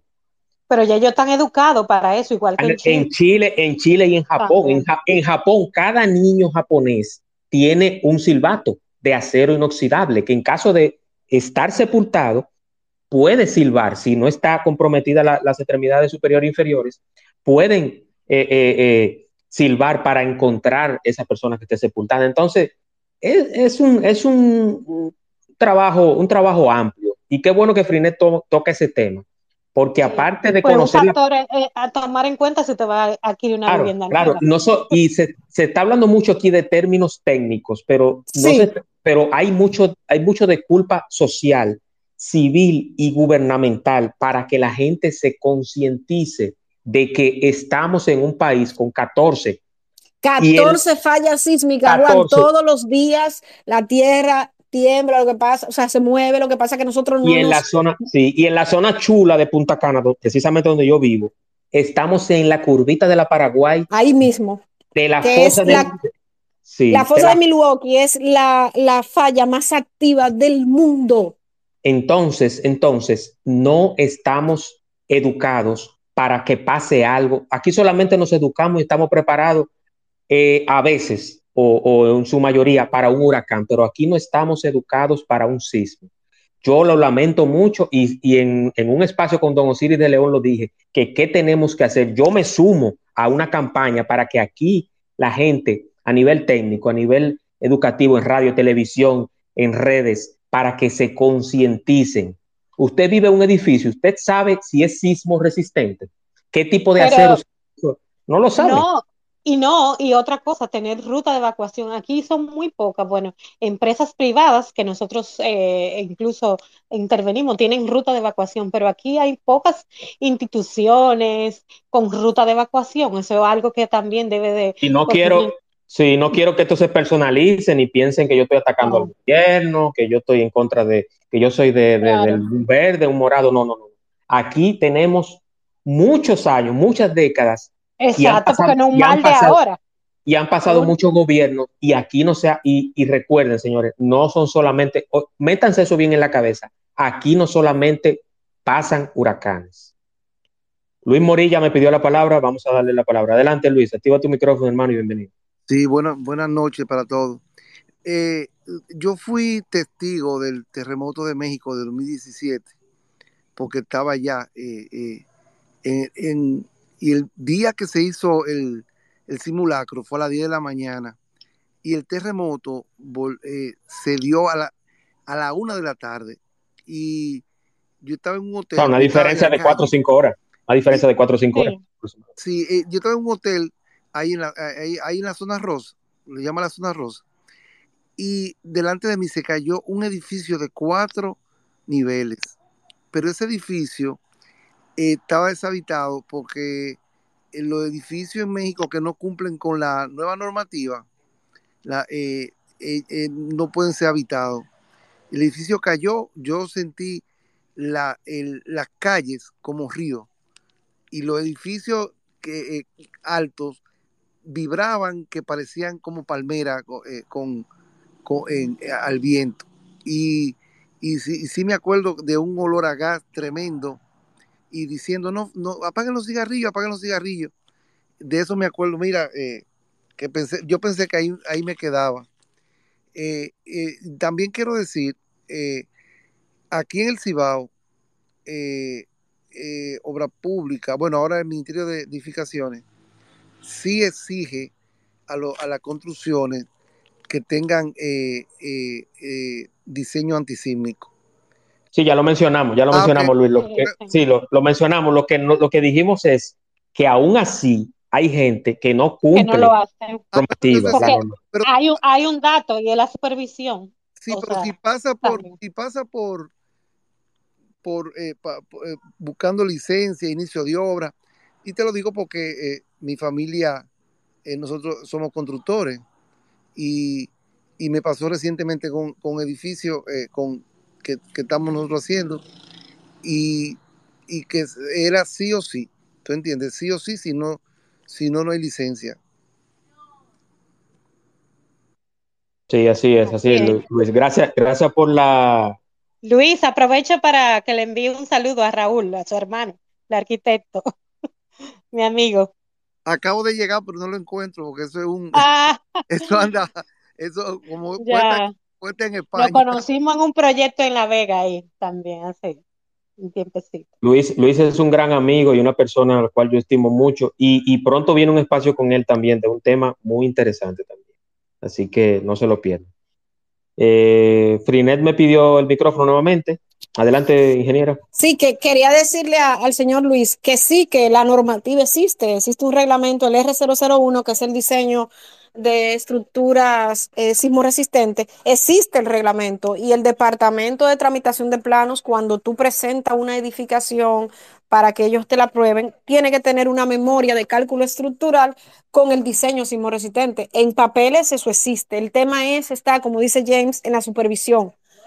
Tú apruebas, tú Sí. tienes una cantidad de acero, una cantidad de refuerzo, una cantidad de hormigón, te aprueban, pero la supervisión no se continúa, porque incluso ustedes saben, eh, Juan ya y, y James, eh, que es más, que construimos, sabemos que cuando nosotros vamos a construir tenemos que buscar la supervisión de obras públicas y solicitarla. Si tú no la solicitas, ellos no te van a supervisar. Y una visita técnica, por lo menos, por lo menos, en el, en el primer vaciado y en la primera y en el primer cajón. Sí. Es más, hasta en la charrancha, hasta en la charrancha deben de- Sí, ellos de- están de estar. ahora por vaciado, por ejemplo, vaciado de zapata, de cimentaciones, vaciado de columna, vaciado de viga, pero eso lo tienes tú que solicitar como cliente para que te entreguen la licencia Bueno. definitiva. Bueno, ¿Entiendes? yo me voy a quejar, yo voy a, yo voy a utilizar, yo voy a imaginar que esto es la Z101 y que estoy viendo en la mañana. Yo estoy esperando, yo estoy esperando desde antes de Fiona aquí una visita del Ahí está. Si aquí Eh, hay- es el Si aquí hay alguien del nivel, si aquí hay alguien del nivel, le pueden decir que en Canabé yo estoy esperando todavía la visita de ellos, que si yo tengo que irlo a buscar o mandarlo a buscar en Expreso Bávaro, que yo lo traigo aquí. Sí, porque para que ay, vengan, ay. Sí, para que vengan es a el tema, supervisar. No, lo estoy diciendo Entonces, ya. ¿cómo tú verificas que una edificación, así se hizo tal cual los planos estructurales? Eh, no hay forma, porque si, si tú como ingeniero no eres consciente del peligro que tú tienes en cambiar la disposición de algún refuerzo, eliminar algún refuerzo, eliminar a- alguna disposición de alguna columna, eh, tú quedas libre albedrío, porque si tú quisieras, Juan, tú pudieras proseguir, pero como tú cumples las reglas y las normas, tú dices, no, yo tengo que esperar Claro. a que mi VET me supervise. Pero la mayoría Claro de ingenieros sí. no son como tú. Y aquí Sí. hay, y aquí hay una oficina del nivel a menos de, de 10 kilómetros. Oye, eso.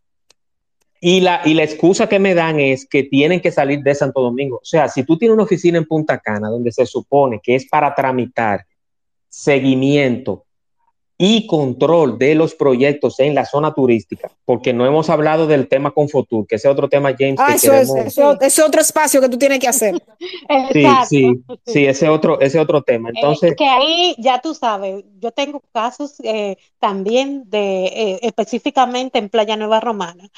Debido a esa ley, muchos constructores ahí, ya ustedes saben, no están, eh, como dicen en buen dominicano, como un chivo sin ley. Exacto. Y entonces, eh, al final, ¿ustedes saben quién sale afectado? El adquiriente. Yo tengo un cliente ahí de una villa que lo tuve colgado en el alma muchas veces, porque todo lo que pasó para, eh, por vicios de construcción, una villa nueva, por decirte que la piscina se le vaciaba sola.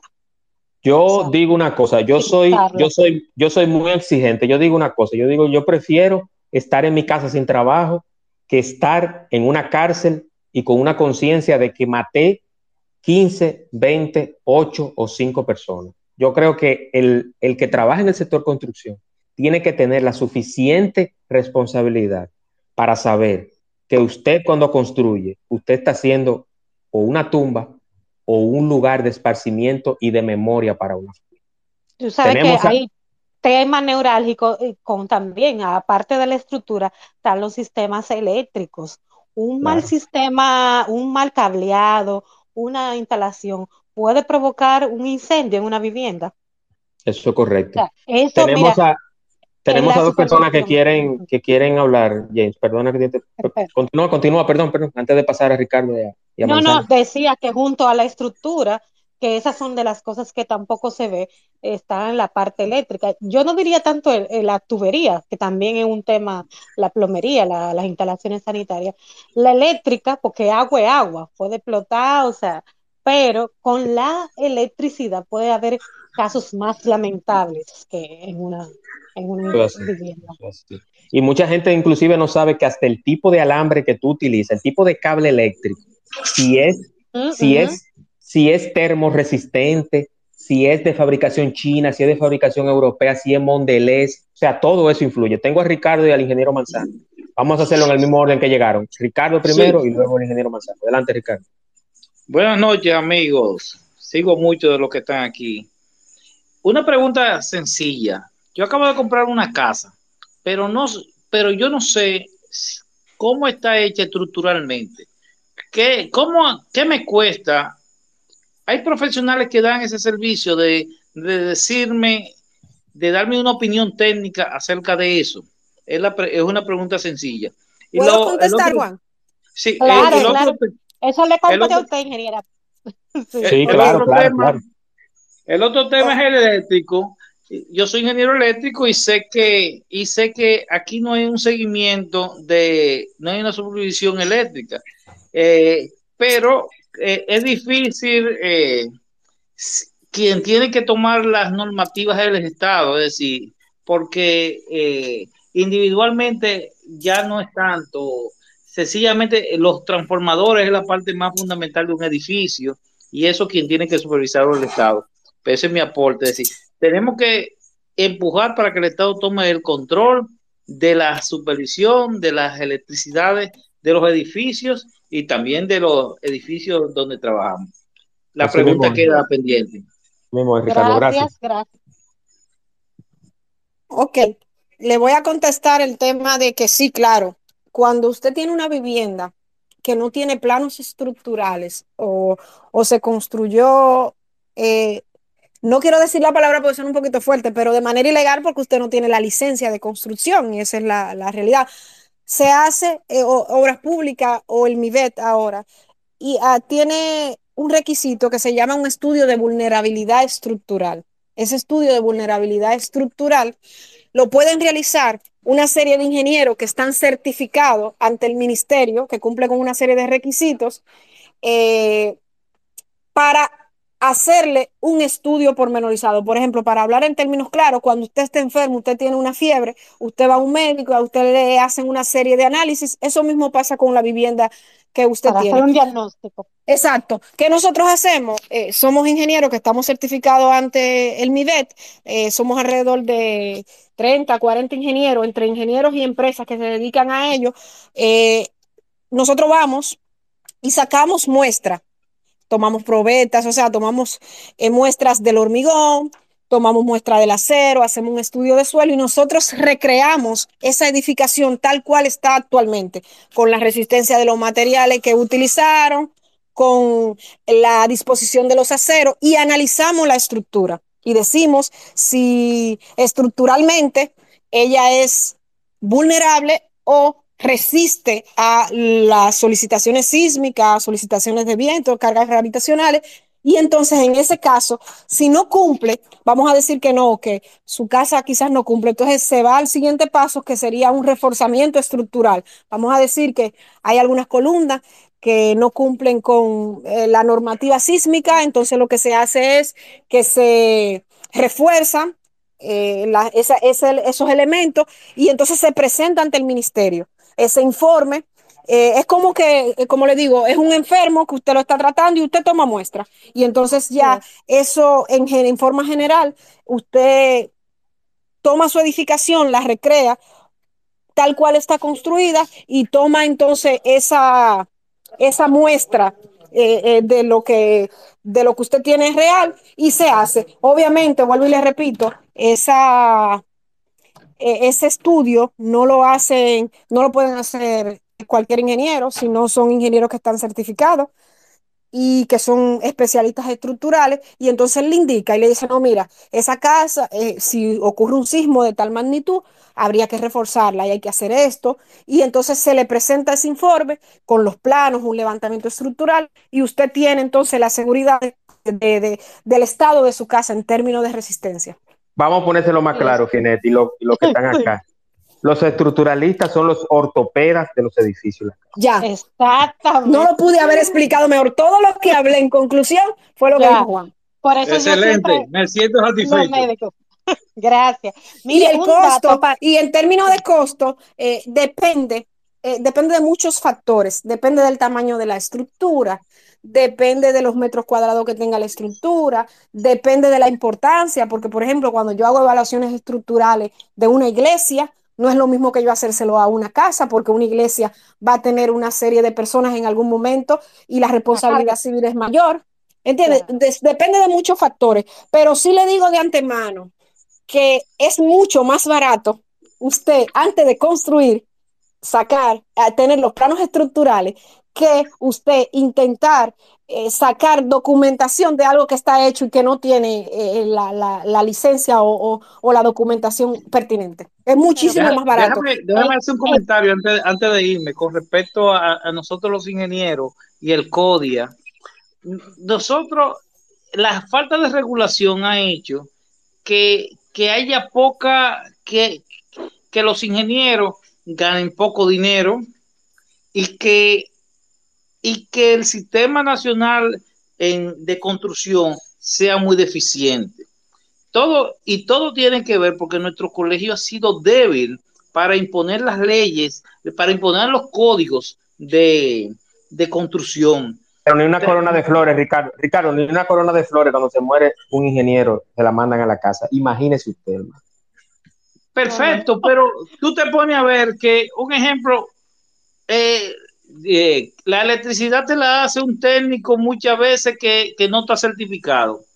Los, los constructores utilizan personal que muchas veces no tiene la capacidad. Y tú dices, Dios mío, nosotros hemos construido una gran ciudad como es Santo Domingo y otras muchas ciudades sin supervisión.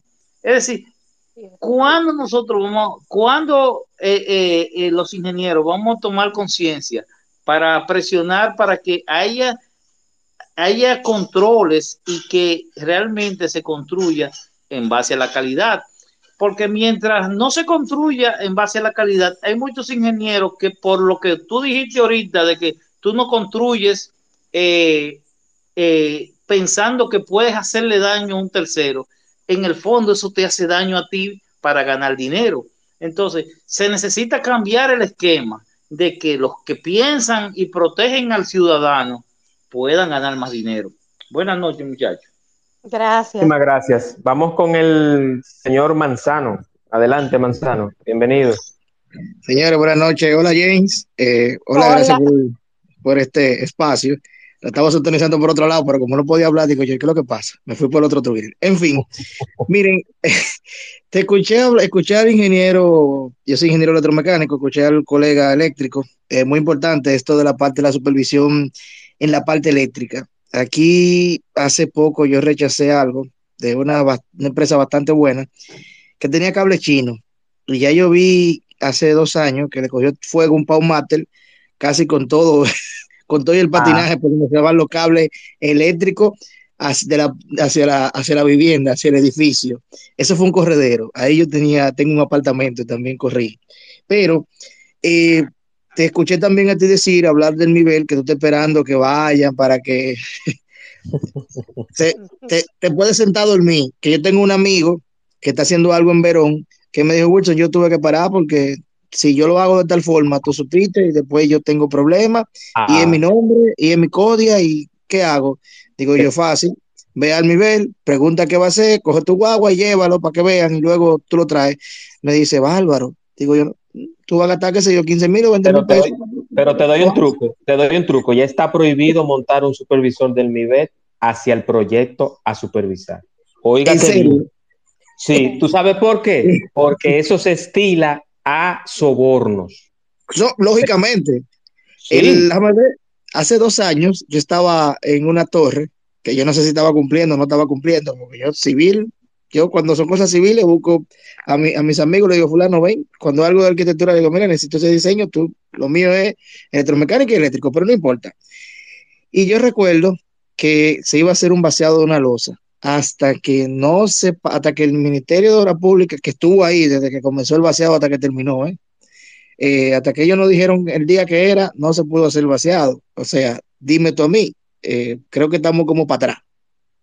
No, porque ellos trabajan ensayo y error. O sea, hay veces cosas que están establecidas y las leyes están, como dije yo, junto con Frinet y James, eh, que, que las, las normativas, las leyes sísmicas para edificios, para casas, por un nivel de, eh, eh, de excesivo en adelante o de un nivel en adelante están, pero trabajan ensayo-error. Eh, hacemos esto, pero si nos falla, o sea, no es un laboratorio, está la normativa, está el personal, están los profesionales, están los detalles técnicos, está el protocolo para hacerlo. ¿Por qué no se hace? Bueno, porque por lo mismo que pasa con las obras, por cierto, lo voy a mencionar, las obras de Odebrecht que están, el túnel de la que, el túnel de la UAS que está, que está vuelto un chiquero, y Odebrecht construyó algo para que dure por lo menos 30 a 40 años. ¿Pero por qué está un chiquero? Porque no se le da mantenimiento, porque no se le da seguimiento, porque las luces se queman, son luces LED cuando se entregó, y lo está diciendo una persona que trabajó en, en esos proyectos. En los cinco o seis proyectos en el polígono central de la constructora Norberto de Brecht y los elevados, Juan Manuel trabajó. Y están un chiquero porque no hay cultura de mantenimiento en este país. No se le da seguimiento a las construcciones, no se le da seguimiento a las reparaciones. Cuando ustedes ven que sale en el periódico y dicen, tal elevado se va a cerrar por mantenimiento, es porque ya la capa asfáltica no aguanta más, señores. Hay que Ojo. decirle a la gente la cosa clara. Ojo, que no aguanta mano, que está, que está en el, en el, en el, en- Sí. en el cemento, en lo que gris casi, casi. que, que casi la varilla están pinchándole la, pinchándole la goma a los vehículos que pasan por ahí. Entonces, entonces eh, vuelvo y digo, no es personalizando, esto es un asunto de décadas. Esto es, esto es desde Lilis hasta la fecha, que nadie le ha puesto el cascabel al gato y se ha puesto para reparar y dar mantenimiento a algo que sí se hizo para eso. En países, en, en continentes de verdad, en países de verdad, como en Europa y Estados Unidos, se le da mantenimiento, tienen un calendario, no importa el que esté. En tal año le toca el mantenimiento a una obra que se hizo hace dos, hay que darle mantenimiento. Y eso pasa, de eso adolecemos en mi país que quiero tanto, porque yo amo mi país, yo lo amo, pero aquí hay cosas que hay que no seguirla Juan, pasando. es un tema de, de cultura y educación, o sea, tú sabes que es cultura aprendida. Pero, Obvio, sin entonces- embargo, yo te voy a dar un dato también eh, con el, el tema construcción. Aquí hay empresas, sí, cono- todos conocemos, ¿verdad? Empresas internacionales que se han establecido aquí, que vienen incluso con sus planos y sus especificaciones para que deben de, construir aquí. Se dio un caso donde nosotros trabajamos y fue una empresa así mismo, eh, eh, no voy a mencionar, ¿verdad? Para no crear. Y nosotros trabajamos con todos los contratistas que se dividió la, la licitación de esos edificios de esa empresa y esos planos vinieron directamente de, de, de, del país, de donde la empresa, y con las especificaciones. Mi trabajo era sacar todo lo que es la terminación junto con los contratistas que, iba, que ganaron la, la obra, o sea, eran varios, se le dio a cada uno, se repartió. Entonces, ellos tenían el, el enfoque de ellos, era, no, pero eso es lo mismo que me pusieron, sí, o sea, se iban por el librito. Entonces, lo que yo entiendo, si nos, ¿y por qué si entre nosotros mismos no podemos construir con especificaciones? O sea, si ahí usted puso que va a poner un piso de tal tamaño, de tal eso, usted debe de regirse y seguir con ese lineamiento. Pero si lo hacemos a una empresa que sabemos que va a tener consecuencias, porque esas empresas revisan eso. Usted, yo le entregué ese plano, usted me tiene que entregar, ahí dice una ducha de tal tipo, de tal a tal colocación, a tal altura, y así estaban establecidos en esos planos. Eh, tenía que ser así. Pero en un país donde se vende, donde se vende un barrio con toda la persona adentro, ¿qué no pasará? Entonces nosotros, o sea, cuando queremos y hay régimen a, lo que voy de consecuencia, lo hacemos. O sea, entendemos, ¿eh? pero a la mala, o sea, con, con, con dinero, o sea, con pagar, con régimen de consecuencia, porque sabemos que si, si no se le cumplía, esos contratistas sabían que si no cumplían, porque había una supervisión de la empresa, no le iban a pagar el trabajo. Entonces ellos debían, hasta la pintura, mira, ahí trabajamos la pintura, los aparatos eh, sanitarios, las griferías, o sea, todo, hasta el tanque, o sea, el calentador, que todo eso estaba especificado, el tipo de calentador, el tipo de inodoro, que la descarga, o sea, todo especificado. Entonces, si usted se adoptó a eso, también usted podía seguir esa norma y construir así. Aquí son muy pocas las constructoras que conocemos que construyen, te digo, por el librito. Y te, y muchas son de larga data, o sea, de, la Guardia Vieja, como yo digo. Pero y, de apellido, y, de apellido sono, y de apellido sonoro. Constructor apellido, apellido tal, por no, por no decir el nombre. Exactamente, aquí hay una que yo le digo que esa tiene todo mi respeto, todo, porque en terminación, en especificación, no hay quien le gane. O sea, y conozco su proyecto, conozco al ingeniero, o sea, y ahí no hay un fallo, ni siquiera en la terminación. ¿Por qué? Porque hay supervisión, hay calidad, o sea, hay de todo, o sea, se supervisa hasta la más mínima cosa se supervisa. Yo lo que, yo lo que deseo con estos espacios, incluyendo este, es que todos salgamos con algo aprendido. Yo soy de los que digo que eh, el aprendizaje, el aprendizaje no es solamente usted sentarse en la televisión y ver algo. Yo eh, aquí en Twitter sobre otro tema, debatía algo con, con Bolívar Varela, con el Boli, precisamente sobre el tema de del, contenido. Y yo le decía un ejemplo. Y lo mismo pasa con, con este tema que tenemos, vivienda nueva y de segundo uso. Usted quiere no tener un dolor de cabeza en el futuro. Ese dolor de cabeza no se multiplica solamente que usted le toque un vecino bulloso o que tenga un perro o que crucen muchos vehículos, lo que sea, es evitarse una tragedia. Si ocurre un sismo, si ocurre un huracán, ¿Usted verificó todo eso antes de hacer su inversión? Usted analizó todos los datos que dio el arquitecto para eso. Pero yo le tengo otra pregunta a James, ya eh, finalizando este espacio y cerrando. Una pregunta, ¿qué debo considerar o inspeccionar para adquirir una vivienda en segundo uso? Ya eso lo hablamos, pero los vicios de construcción en una y otra, ¿cómo se diferencian? Yo sé la, respuesta que usted me va a dar, pero yo quiero que digamos vicios de construcción comunes en viviendas nuevas y en viviendas de segundo uso. Bueno, eh, asimismo evaluar la, la, parte estructural, o sea, cómo está compuesta, pero ahí si usted no maneja debe de, de, asesorarse con un profesional.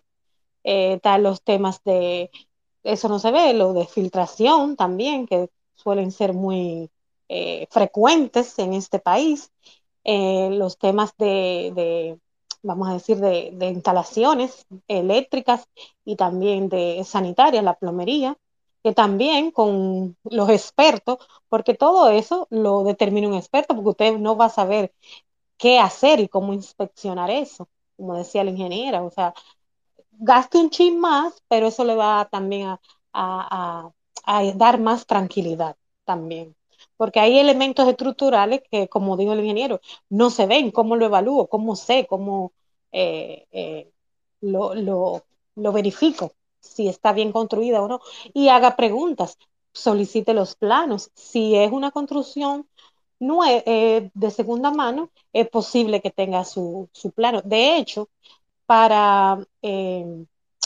hacer financiamiento con, con, viviendas de segundo uso, el ban, eh, hay que hacer una tasación. Y eso también es con, se hace un levantamiento, muchas veces se piden los planos, o sea, las identidades bancarias piden eh, ese caso y tiene que requerir usted a un profesional también que... y hay que, y hay que resaltar, sí, hay que resaltar que un topógrafo y un agrimensor, aunque el agrimensor firme la tasación, no es lo mismo ni es igual, ¿eh? El topógrafo auxilia, el topógrafo auxilia al agrimensor, pero al final de cuentas, quien te da la medida del interior, del exterior y los cálculos o los registros catastrales de esa, de esa vivienda o de ese solar es el agrimensor. El topógrafo simplemente le da los puntos georreferenciados al agrimensor y el agrimensor prepara la documentación administrativa y cómo la pide el banco. Eso no es correcto, arquitecto. Sí, correcto. Pues y también cada quien tiene en la parte estructural, o sea, vamos a, orientarnos con los ingenieros. De hecho, yo misma los utilizo cuando alguien me dice, no, yo quiero tumbar esa pared. No, eso no es así. O sea, como a nosotros, los arquitectos, eh, eso también voy a aclararle, nosotros eh, de manera profesional nos forman, o sea, no nos forman eh, para hacer el trabajo de los ingenieros, o sea, el trabajo de los ingenieros es estructural, o sea, esa es su base esa pelea, de, esa pelea de los arquitectos y los ingenieros, esa pelea de los arquitectos y los ingenieros. Es otro tema. Data. no, no, no, no, eso data desde cuando la tierra es caliente. Lo que pasa es, Juan, eh, antes esa era, la profesión estaba conjunta. Me, me, sí, eh, yo no soy de esa época, pero sé que es así. O sea, muchos, eh, bueno, profesores míos eran ingenieros arquitectos. Entonces, no, y en España, y en España, y en España, James, los arquitectos son técnicos. O sea, es, se habla, en España es un arquitecto técnico.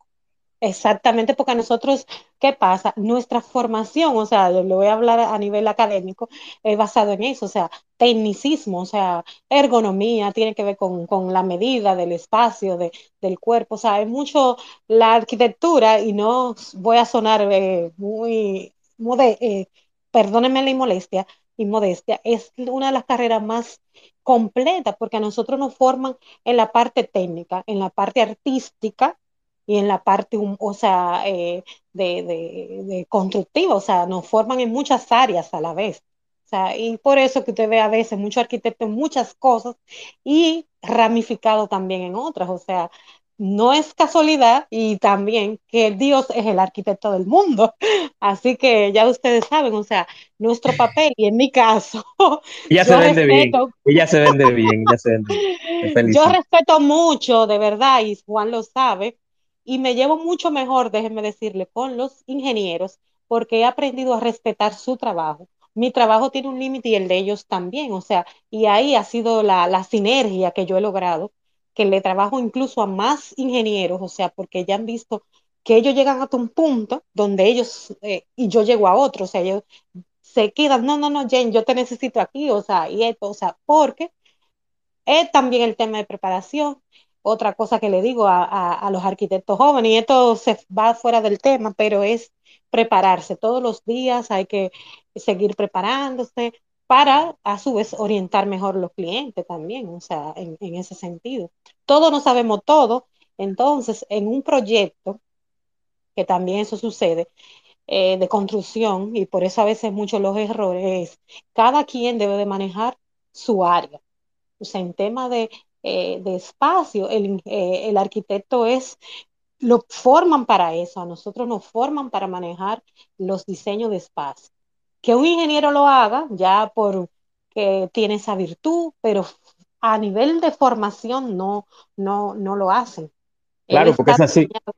Es así porque está diseñado Para, para trabajar el diseño estructural y ahí es que va la, el, el conflicto, Juan, porque nosotros, muchos arquitectos, porque verdad, diseñamos aéreo sin pensar en la estructura. Entonces ahí el complique con los ingenieros y los arquitectos. Entonces yo, eh, por mi misma, ¿verdad? Eh, con, eh, vamos a decir, complementación con ellos, ya he pensado un poco a pensar como ellos. Entonces, cuando estoy diseñando, pienso y pienso mucho en los presupuestos. No puedo poner esto aquí, tal tubería, o sea, esta me sirve con esta y entonces esta la puedo conectar con aquello. O sea, todas esas cositas, o sea, hacen también que, que uno se complemente. O sea, que para, no es un tema de, conflicto. No, no, no, claro que no. Yo sé, yo sé que tú eres muy profesional, James. Y, precisamente yo quiero, bueno, Luis Morilla y Frinet me pidieron la palabra. No sé si van a. Adelante, Luis. ¿Algún comentario, pregunta?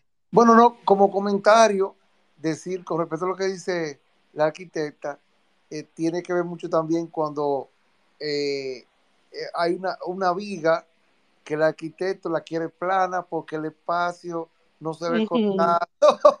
es, un tema. Ya usted sabe, sí. No, y, y, usted sabe que el ingeniero es tema de, de costo. No, no, no, pon eso así. Y más el tema de terminación también. O sea que...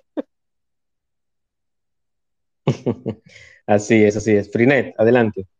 Una última palabra o comentario. James, una pregunta, James. Si yo fuera a adquirir una vivienda, yo tengo que concentrarme más en el tema de la ubicación o de la infraestructura.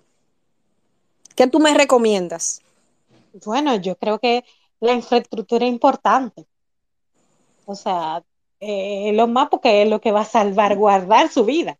O sea, ya sí, no, no, pero me refiero a la infraestructura, que si, por ejemplo, eh, yo tengo, qué sé yo, en una ubicación, eh, eh, en la una ubicación estratégica, por ejemplo, aquí en la capital, que es un tema con el tema de los tapones y también incluso de, del tema de los trabajos y de, del, del, traslado de un sitio a otro. Ah, tú me el espacio. El espacio, exacto. Yo no soy arquitecta, acuérdese, James. sí, los no, términos. No, Perdón, no, no, no, no. Bueno y válido. Ah. Yo le decía al, al, inicio, bueno, como usted no está, lo voy a repetir. Yo recomiendo siempre un análisis, o sea, el tipo FODA, no sé si sabe, fortaleza, oportunidades, en factores económicos, entorno, acceso y necesidades. Es lo primero que usted tiene que hacer, un cuadrito, o sea, eh, económico eh, tiene que ver con el presupuesto, o sea, el entorno, que me es factible, la zona, para dónde voy a buscar vivienda, el acceso, que tiene que ver el acceso a mi zona de trabajo, si tengo hijos en el colegio, si tengo eh, el tema de, los supermercados y los comercios, y también la necesidad de que ahí va entonces el tema del espacio. Necesito una vivienda de, de una habitación, de dos habitaciones, de tres habitaciones. Entonces, después que usted tiene todas esas preguntas usted misma cubiertas, usted comienza a buscar. Le decía que hay personas que han durado hasta dos años buscando una vivienda, porque no es un tema, eh, no hay vivienda ideal completamente. Usted va a buscar en base a todas esas preguntas primero que usted se haga, ese cuestionario, para entonces usted depurar y saber, me voy a ubicar, esta es la zona que a mí me conviene buscar porque trabajo cerca y más ahora, o sea, con, el tema de los tapones y eso. Entonces, pero también influye el factor económico. Eh, no tengo presupuesto para vivir en esa zona. Entonces ahí va el tema de que si una vivienda nueva que generalmente me va a quedar más afuera de la ciudad, pero si usted trabaja en esa zona, le conviene, por ejemplo, también.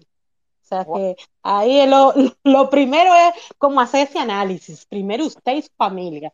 Y le decía el tema también, si el primer nivel, segundo nivel, tengo mi mamá que no puede, eh, ya tiene movilidad reducida, todas esas cosas usted tiene también que analizarlas, porque después que usted sube un cuarto piso, pero mi mamá no puede estar bajando ni subiendo, todas esas cosas, o sea, eh, eh, eh, también es bueno tomar en cuenta. Que hay que destacar que, que existen aparatos sanitarios para personas minusválidas o con, o con alguna deficiencia motriz, pero tienen un costo, costo más elevado. Sí, no, pero yo me refería al tema de que no haya sensor, Juan.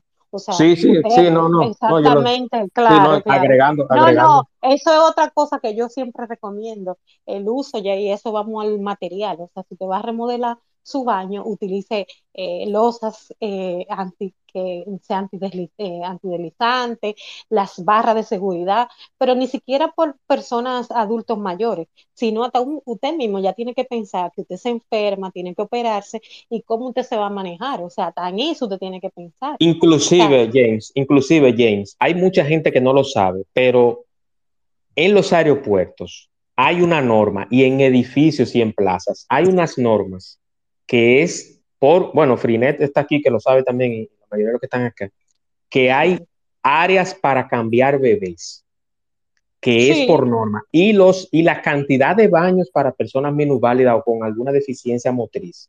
Eso es una ley, igual que los parqueos para minusválidos también que mucha gente, los parqueos para embarazadas y minusválidos también es por ley. Entonces, Pero ahí volvemos, Juan, al tema que estás tratando. Exactamente.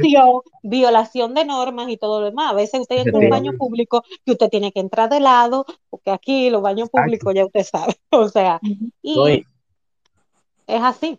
Es así, es así. Entonces yo quiero una última recomendación a las personas que están acá, a los, incluyendo a los que conocen el sector, para una vivienda nueva o de segundo uso. Por eso lo quisimos hacer no tan técnico, tú sabes, para que todo el mundo pudiera. No, no, pero, pero, pero mira cómo resultó, que sin quererlo, Freenet metió ese tema ahí, pero resultó a la perfección, entonces es bueno y válido. Yo quiero una última recomendación, una última recomendación para personas que Exactamente, vamos, vamos a resumir, o sea, analicen el tipo de, de, o sea, los factores que, usted necesita, sus, sus necesidades, su entorno, su presupuesto. Eso es lo primero que usted debe de, hacerse, un autoanálisis, o sea, en familia, cuando dice, voy, ya voy a adquirir mi vivienda. Eh, luego de esto, ¿qué paso debo de seguir para tomar esa, esa decisión? Asesores. O sea, si ya eh, vio o tiene opciones vistas, busca una asesoría. Mira, si fue uno, un apartamento segundo eh, uso, déjame buscar la opinión de un experto. Ese fue el que me gustó, es el que yo quiero. Hay que hacerle algunos cambios, pero déjame asesorarme bien. No tome usted decisiones sola. O sea, busque a alguien que le aconseje, que sepa de, lo, de lo que se trata, ¿verdad?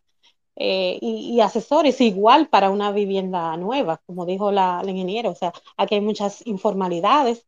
Hemos visto muchos casos de personas que han dado inicial, inicial y, no, y se han quedado sin, sin vivienda. Eh, así mismo, eh, tire, como dicen, mire esa constructora, cuántos proyectos tiene, es confiable y nada más no es confiable y, le voy a decir otra cosa, que aquí vivimos mucho, que tengo una gran oficina lujosa ni nada de eso, eso no determina que una constructora sea sólida tampoco. No, para nada. ni que tenga, o sea, lo que tenga. La oficina es muy bonita porque hay mucha gente que se deja también, vamos a decir, asombrar, no, no, yo ni, que el ni, que el ni que el CEO salga toda la semana en, la revista Emprendedores o en Forbes. Ay, tampoco, tampoco se lleve. Bueno, yo, exactamente, Juan, aquí vivimos y escúsenme, voy a expresar el término y respeto mucho a todas mis colegas y esto del bulto y el apantallamiento y que yo hice y eso, o sea, eh, Juan sabe, ya me conoce un poquito, yo le digo, Juan, yo respeto tanto mi trabajo que si hay algo que yo le hago a una colega, yo le doy su mérito. O sea, a veces hemos hecho trabajo para otras colegas, o sea, otra arquitecta que viene, eh, ven, ayúdame con esto, o sea, pero y eso, o sea, siempre los trabajos que nosotros eh, publicamos y eso es porque lo hemos hecho nosotros o si no es colaboración con alguien, tratamos de, de ser ahí un poquito transparente, ni engañar, o sea, a la gente, mira, yo hice esto sin yo haberlo hecho, porque mucha gente te enseña incluso, y ha pasado con mobiliario, yo hago esto, yo hago esto, y cuando usted manda a hacer la cosa, ni en foto se parece. Pero se, pero se sabe, se sabe de una gran constructora en este país, que por cierto construye aquí en el este mucho. Se sabe de, que, de, de que esa constructora hizo un copy-paste de un render y solamente le cambió eh, el, el, paisajismo. Ah, ¿eh? sí. O sea, o sea, tienen la desfachatez de copiar el render de un proyecto, cambiarle el paisajismo y ponerle un poquito más de nubes a la izquierda o en el medio, o hasta ponerle una chichigüita y decir que fueron ellos los trabajos.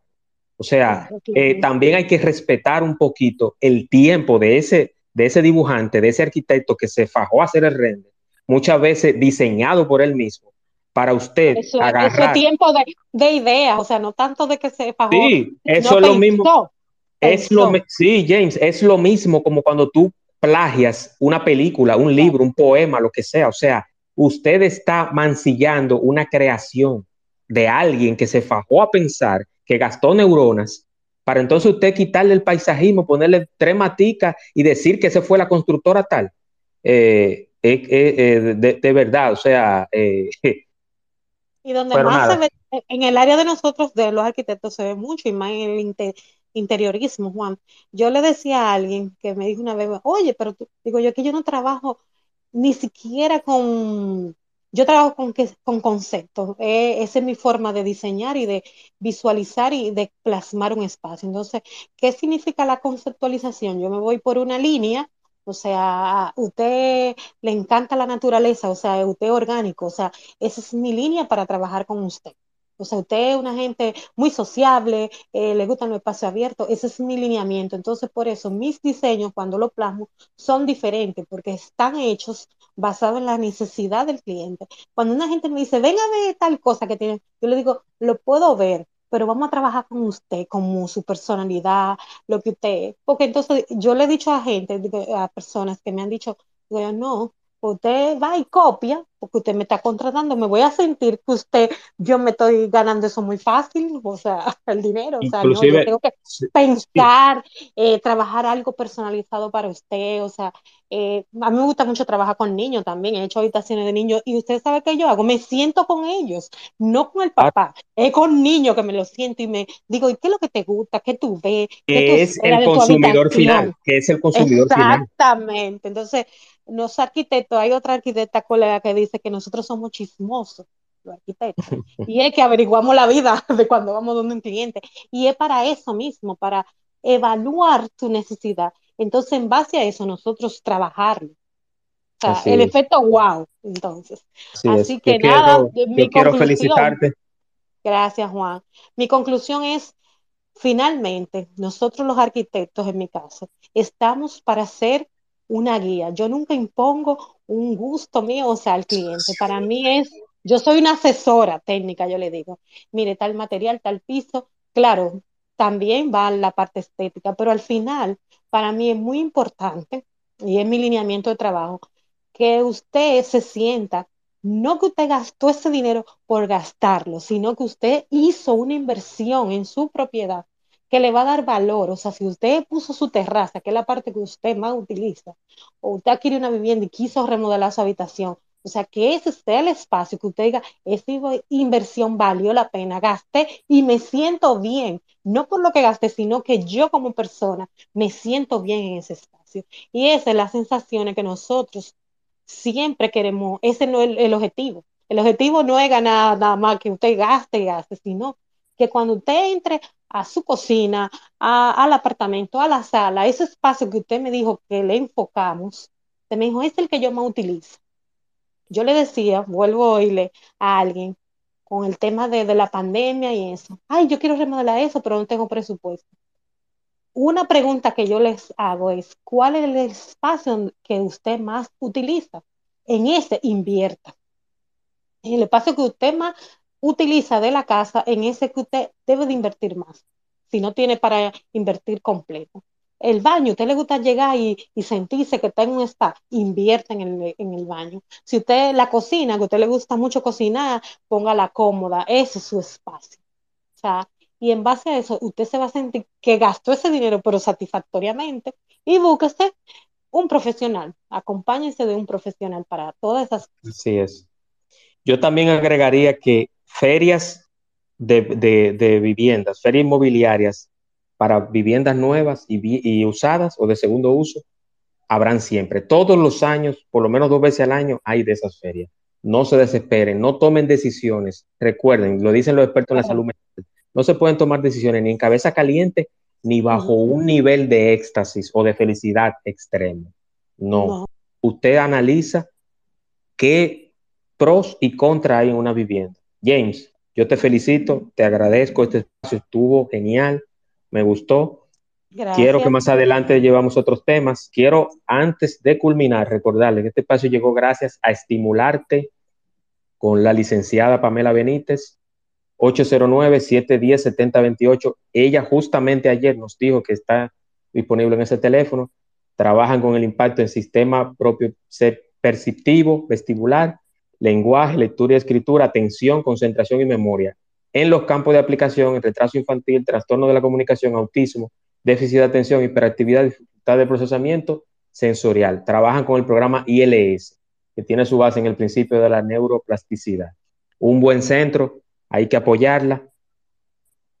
La recomiendo 100%. La licenciada Pamela Benítez en Estimularte, patrocinador oficial del espacio de Juan Manuel y obviamente, y no es porque está por acá, pero la firma la firma de by James Reynoso, 809-889-2127, la firma, virtual y presencial. Todo lo que usted escuchó, más un poquito más. El poquito más es cuando usted se comunique a este número, al 809-889-2127, con la invitada que está por acá, James Reynoso, que le va a dar, además de toda esa explicación escueta que ella hizo aquí en este espacio, todo lo que dice aquí. Planificación, organización de espacio y metodología utilizando la metodología, valga la redundancia, japonesa de 5S, asesoría y diseño de mobiliario, residencial e institucional, amueblamiento Airbnb, asesoría y acompañamiento, elaboración de mood board, listado de mobiliario de compras y más.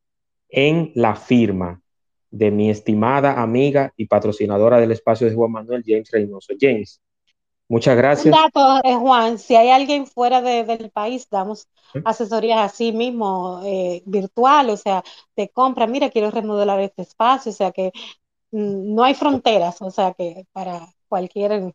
Como eh, dicen, al infinito, al infinito y más allá. Así es, le buscamos la vuelta y lo ayudamos, o sea, donde quieran estar. Muy Muchas gracias a Juan y, a la ingeniera también por colaborar. claro, Que sí, a todos los que participaron, a Luis, a Luisa, a ingeniero Manzano, a Frinet.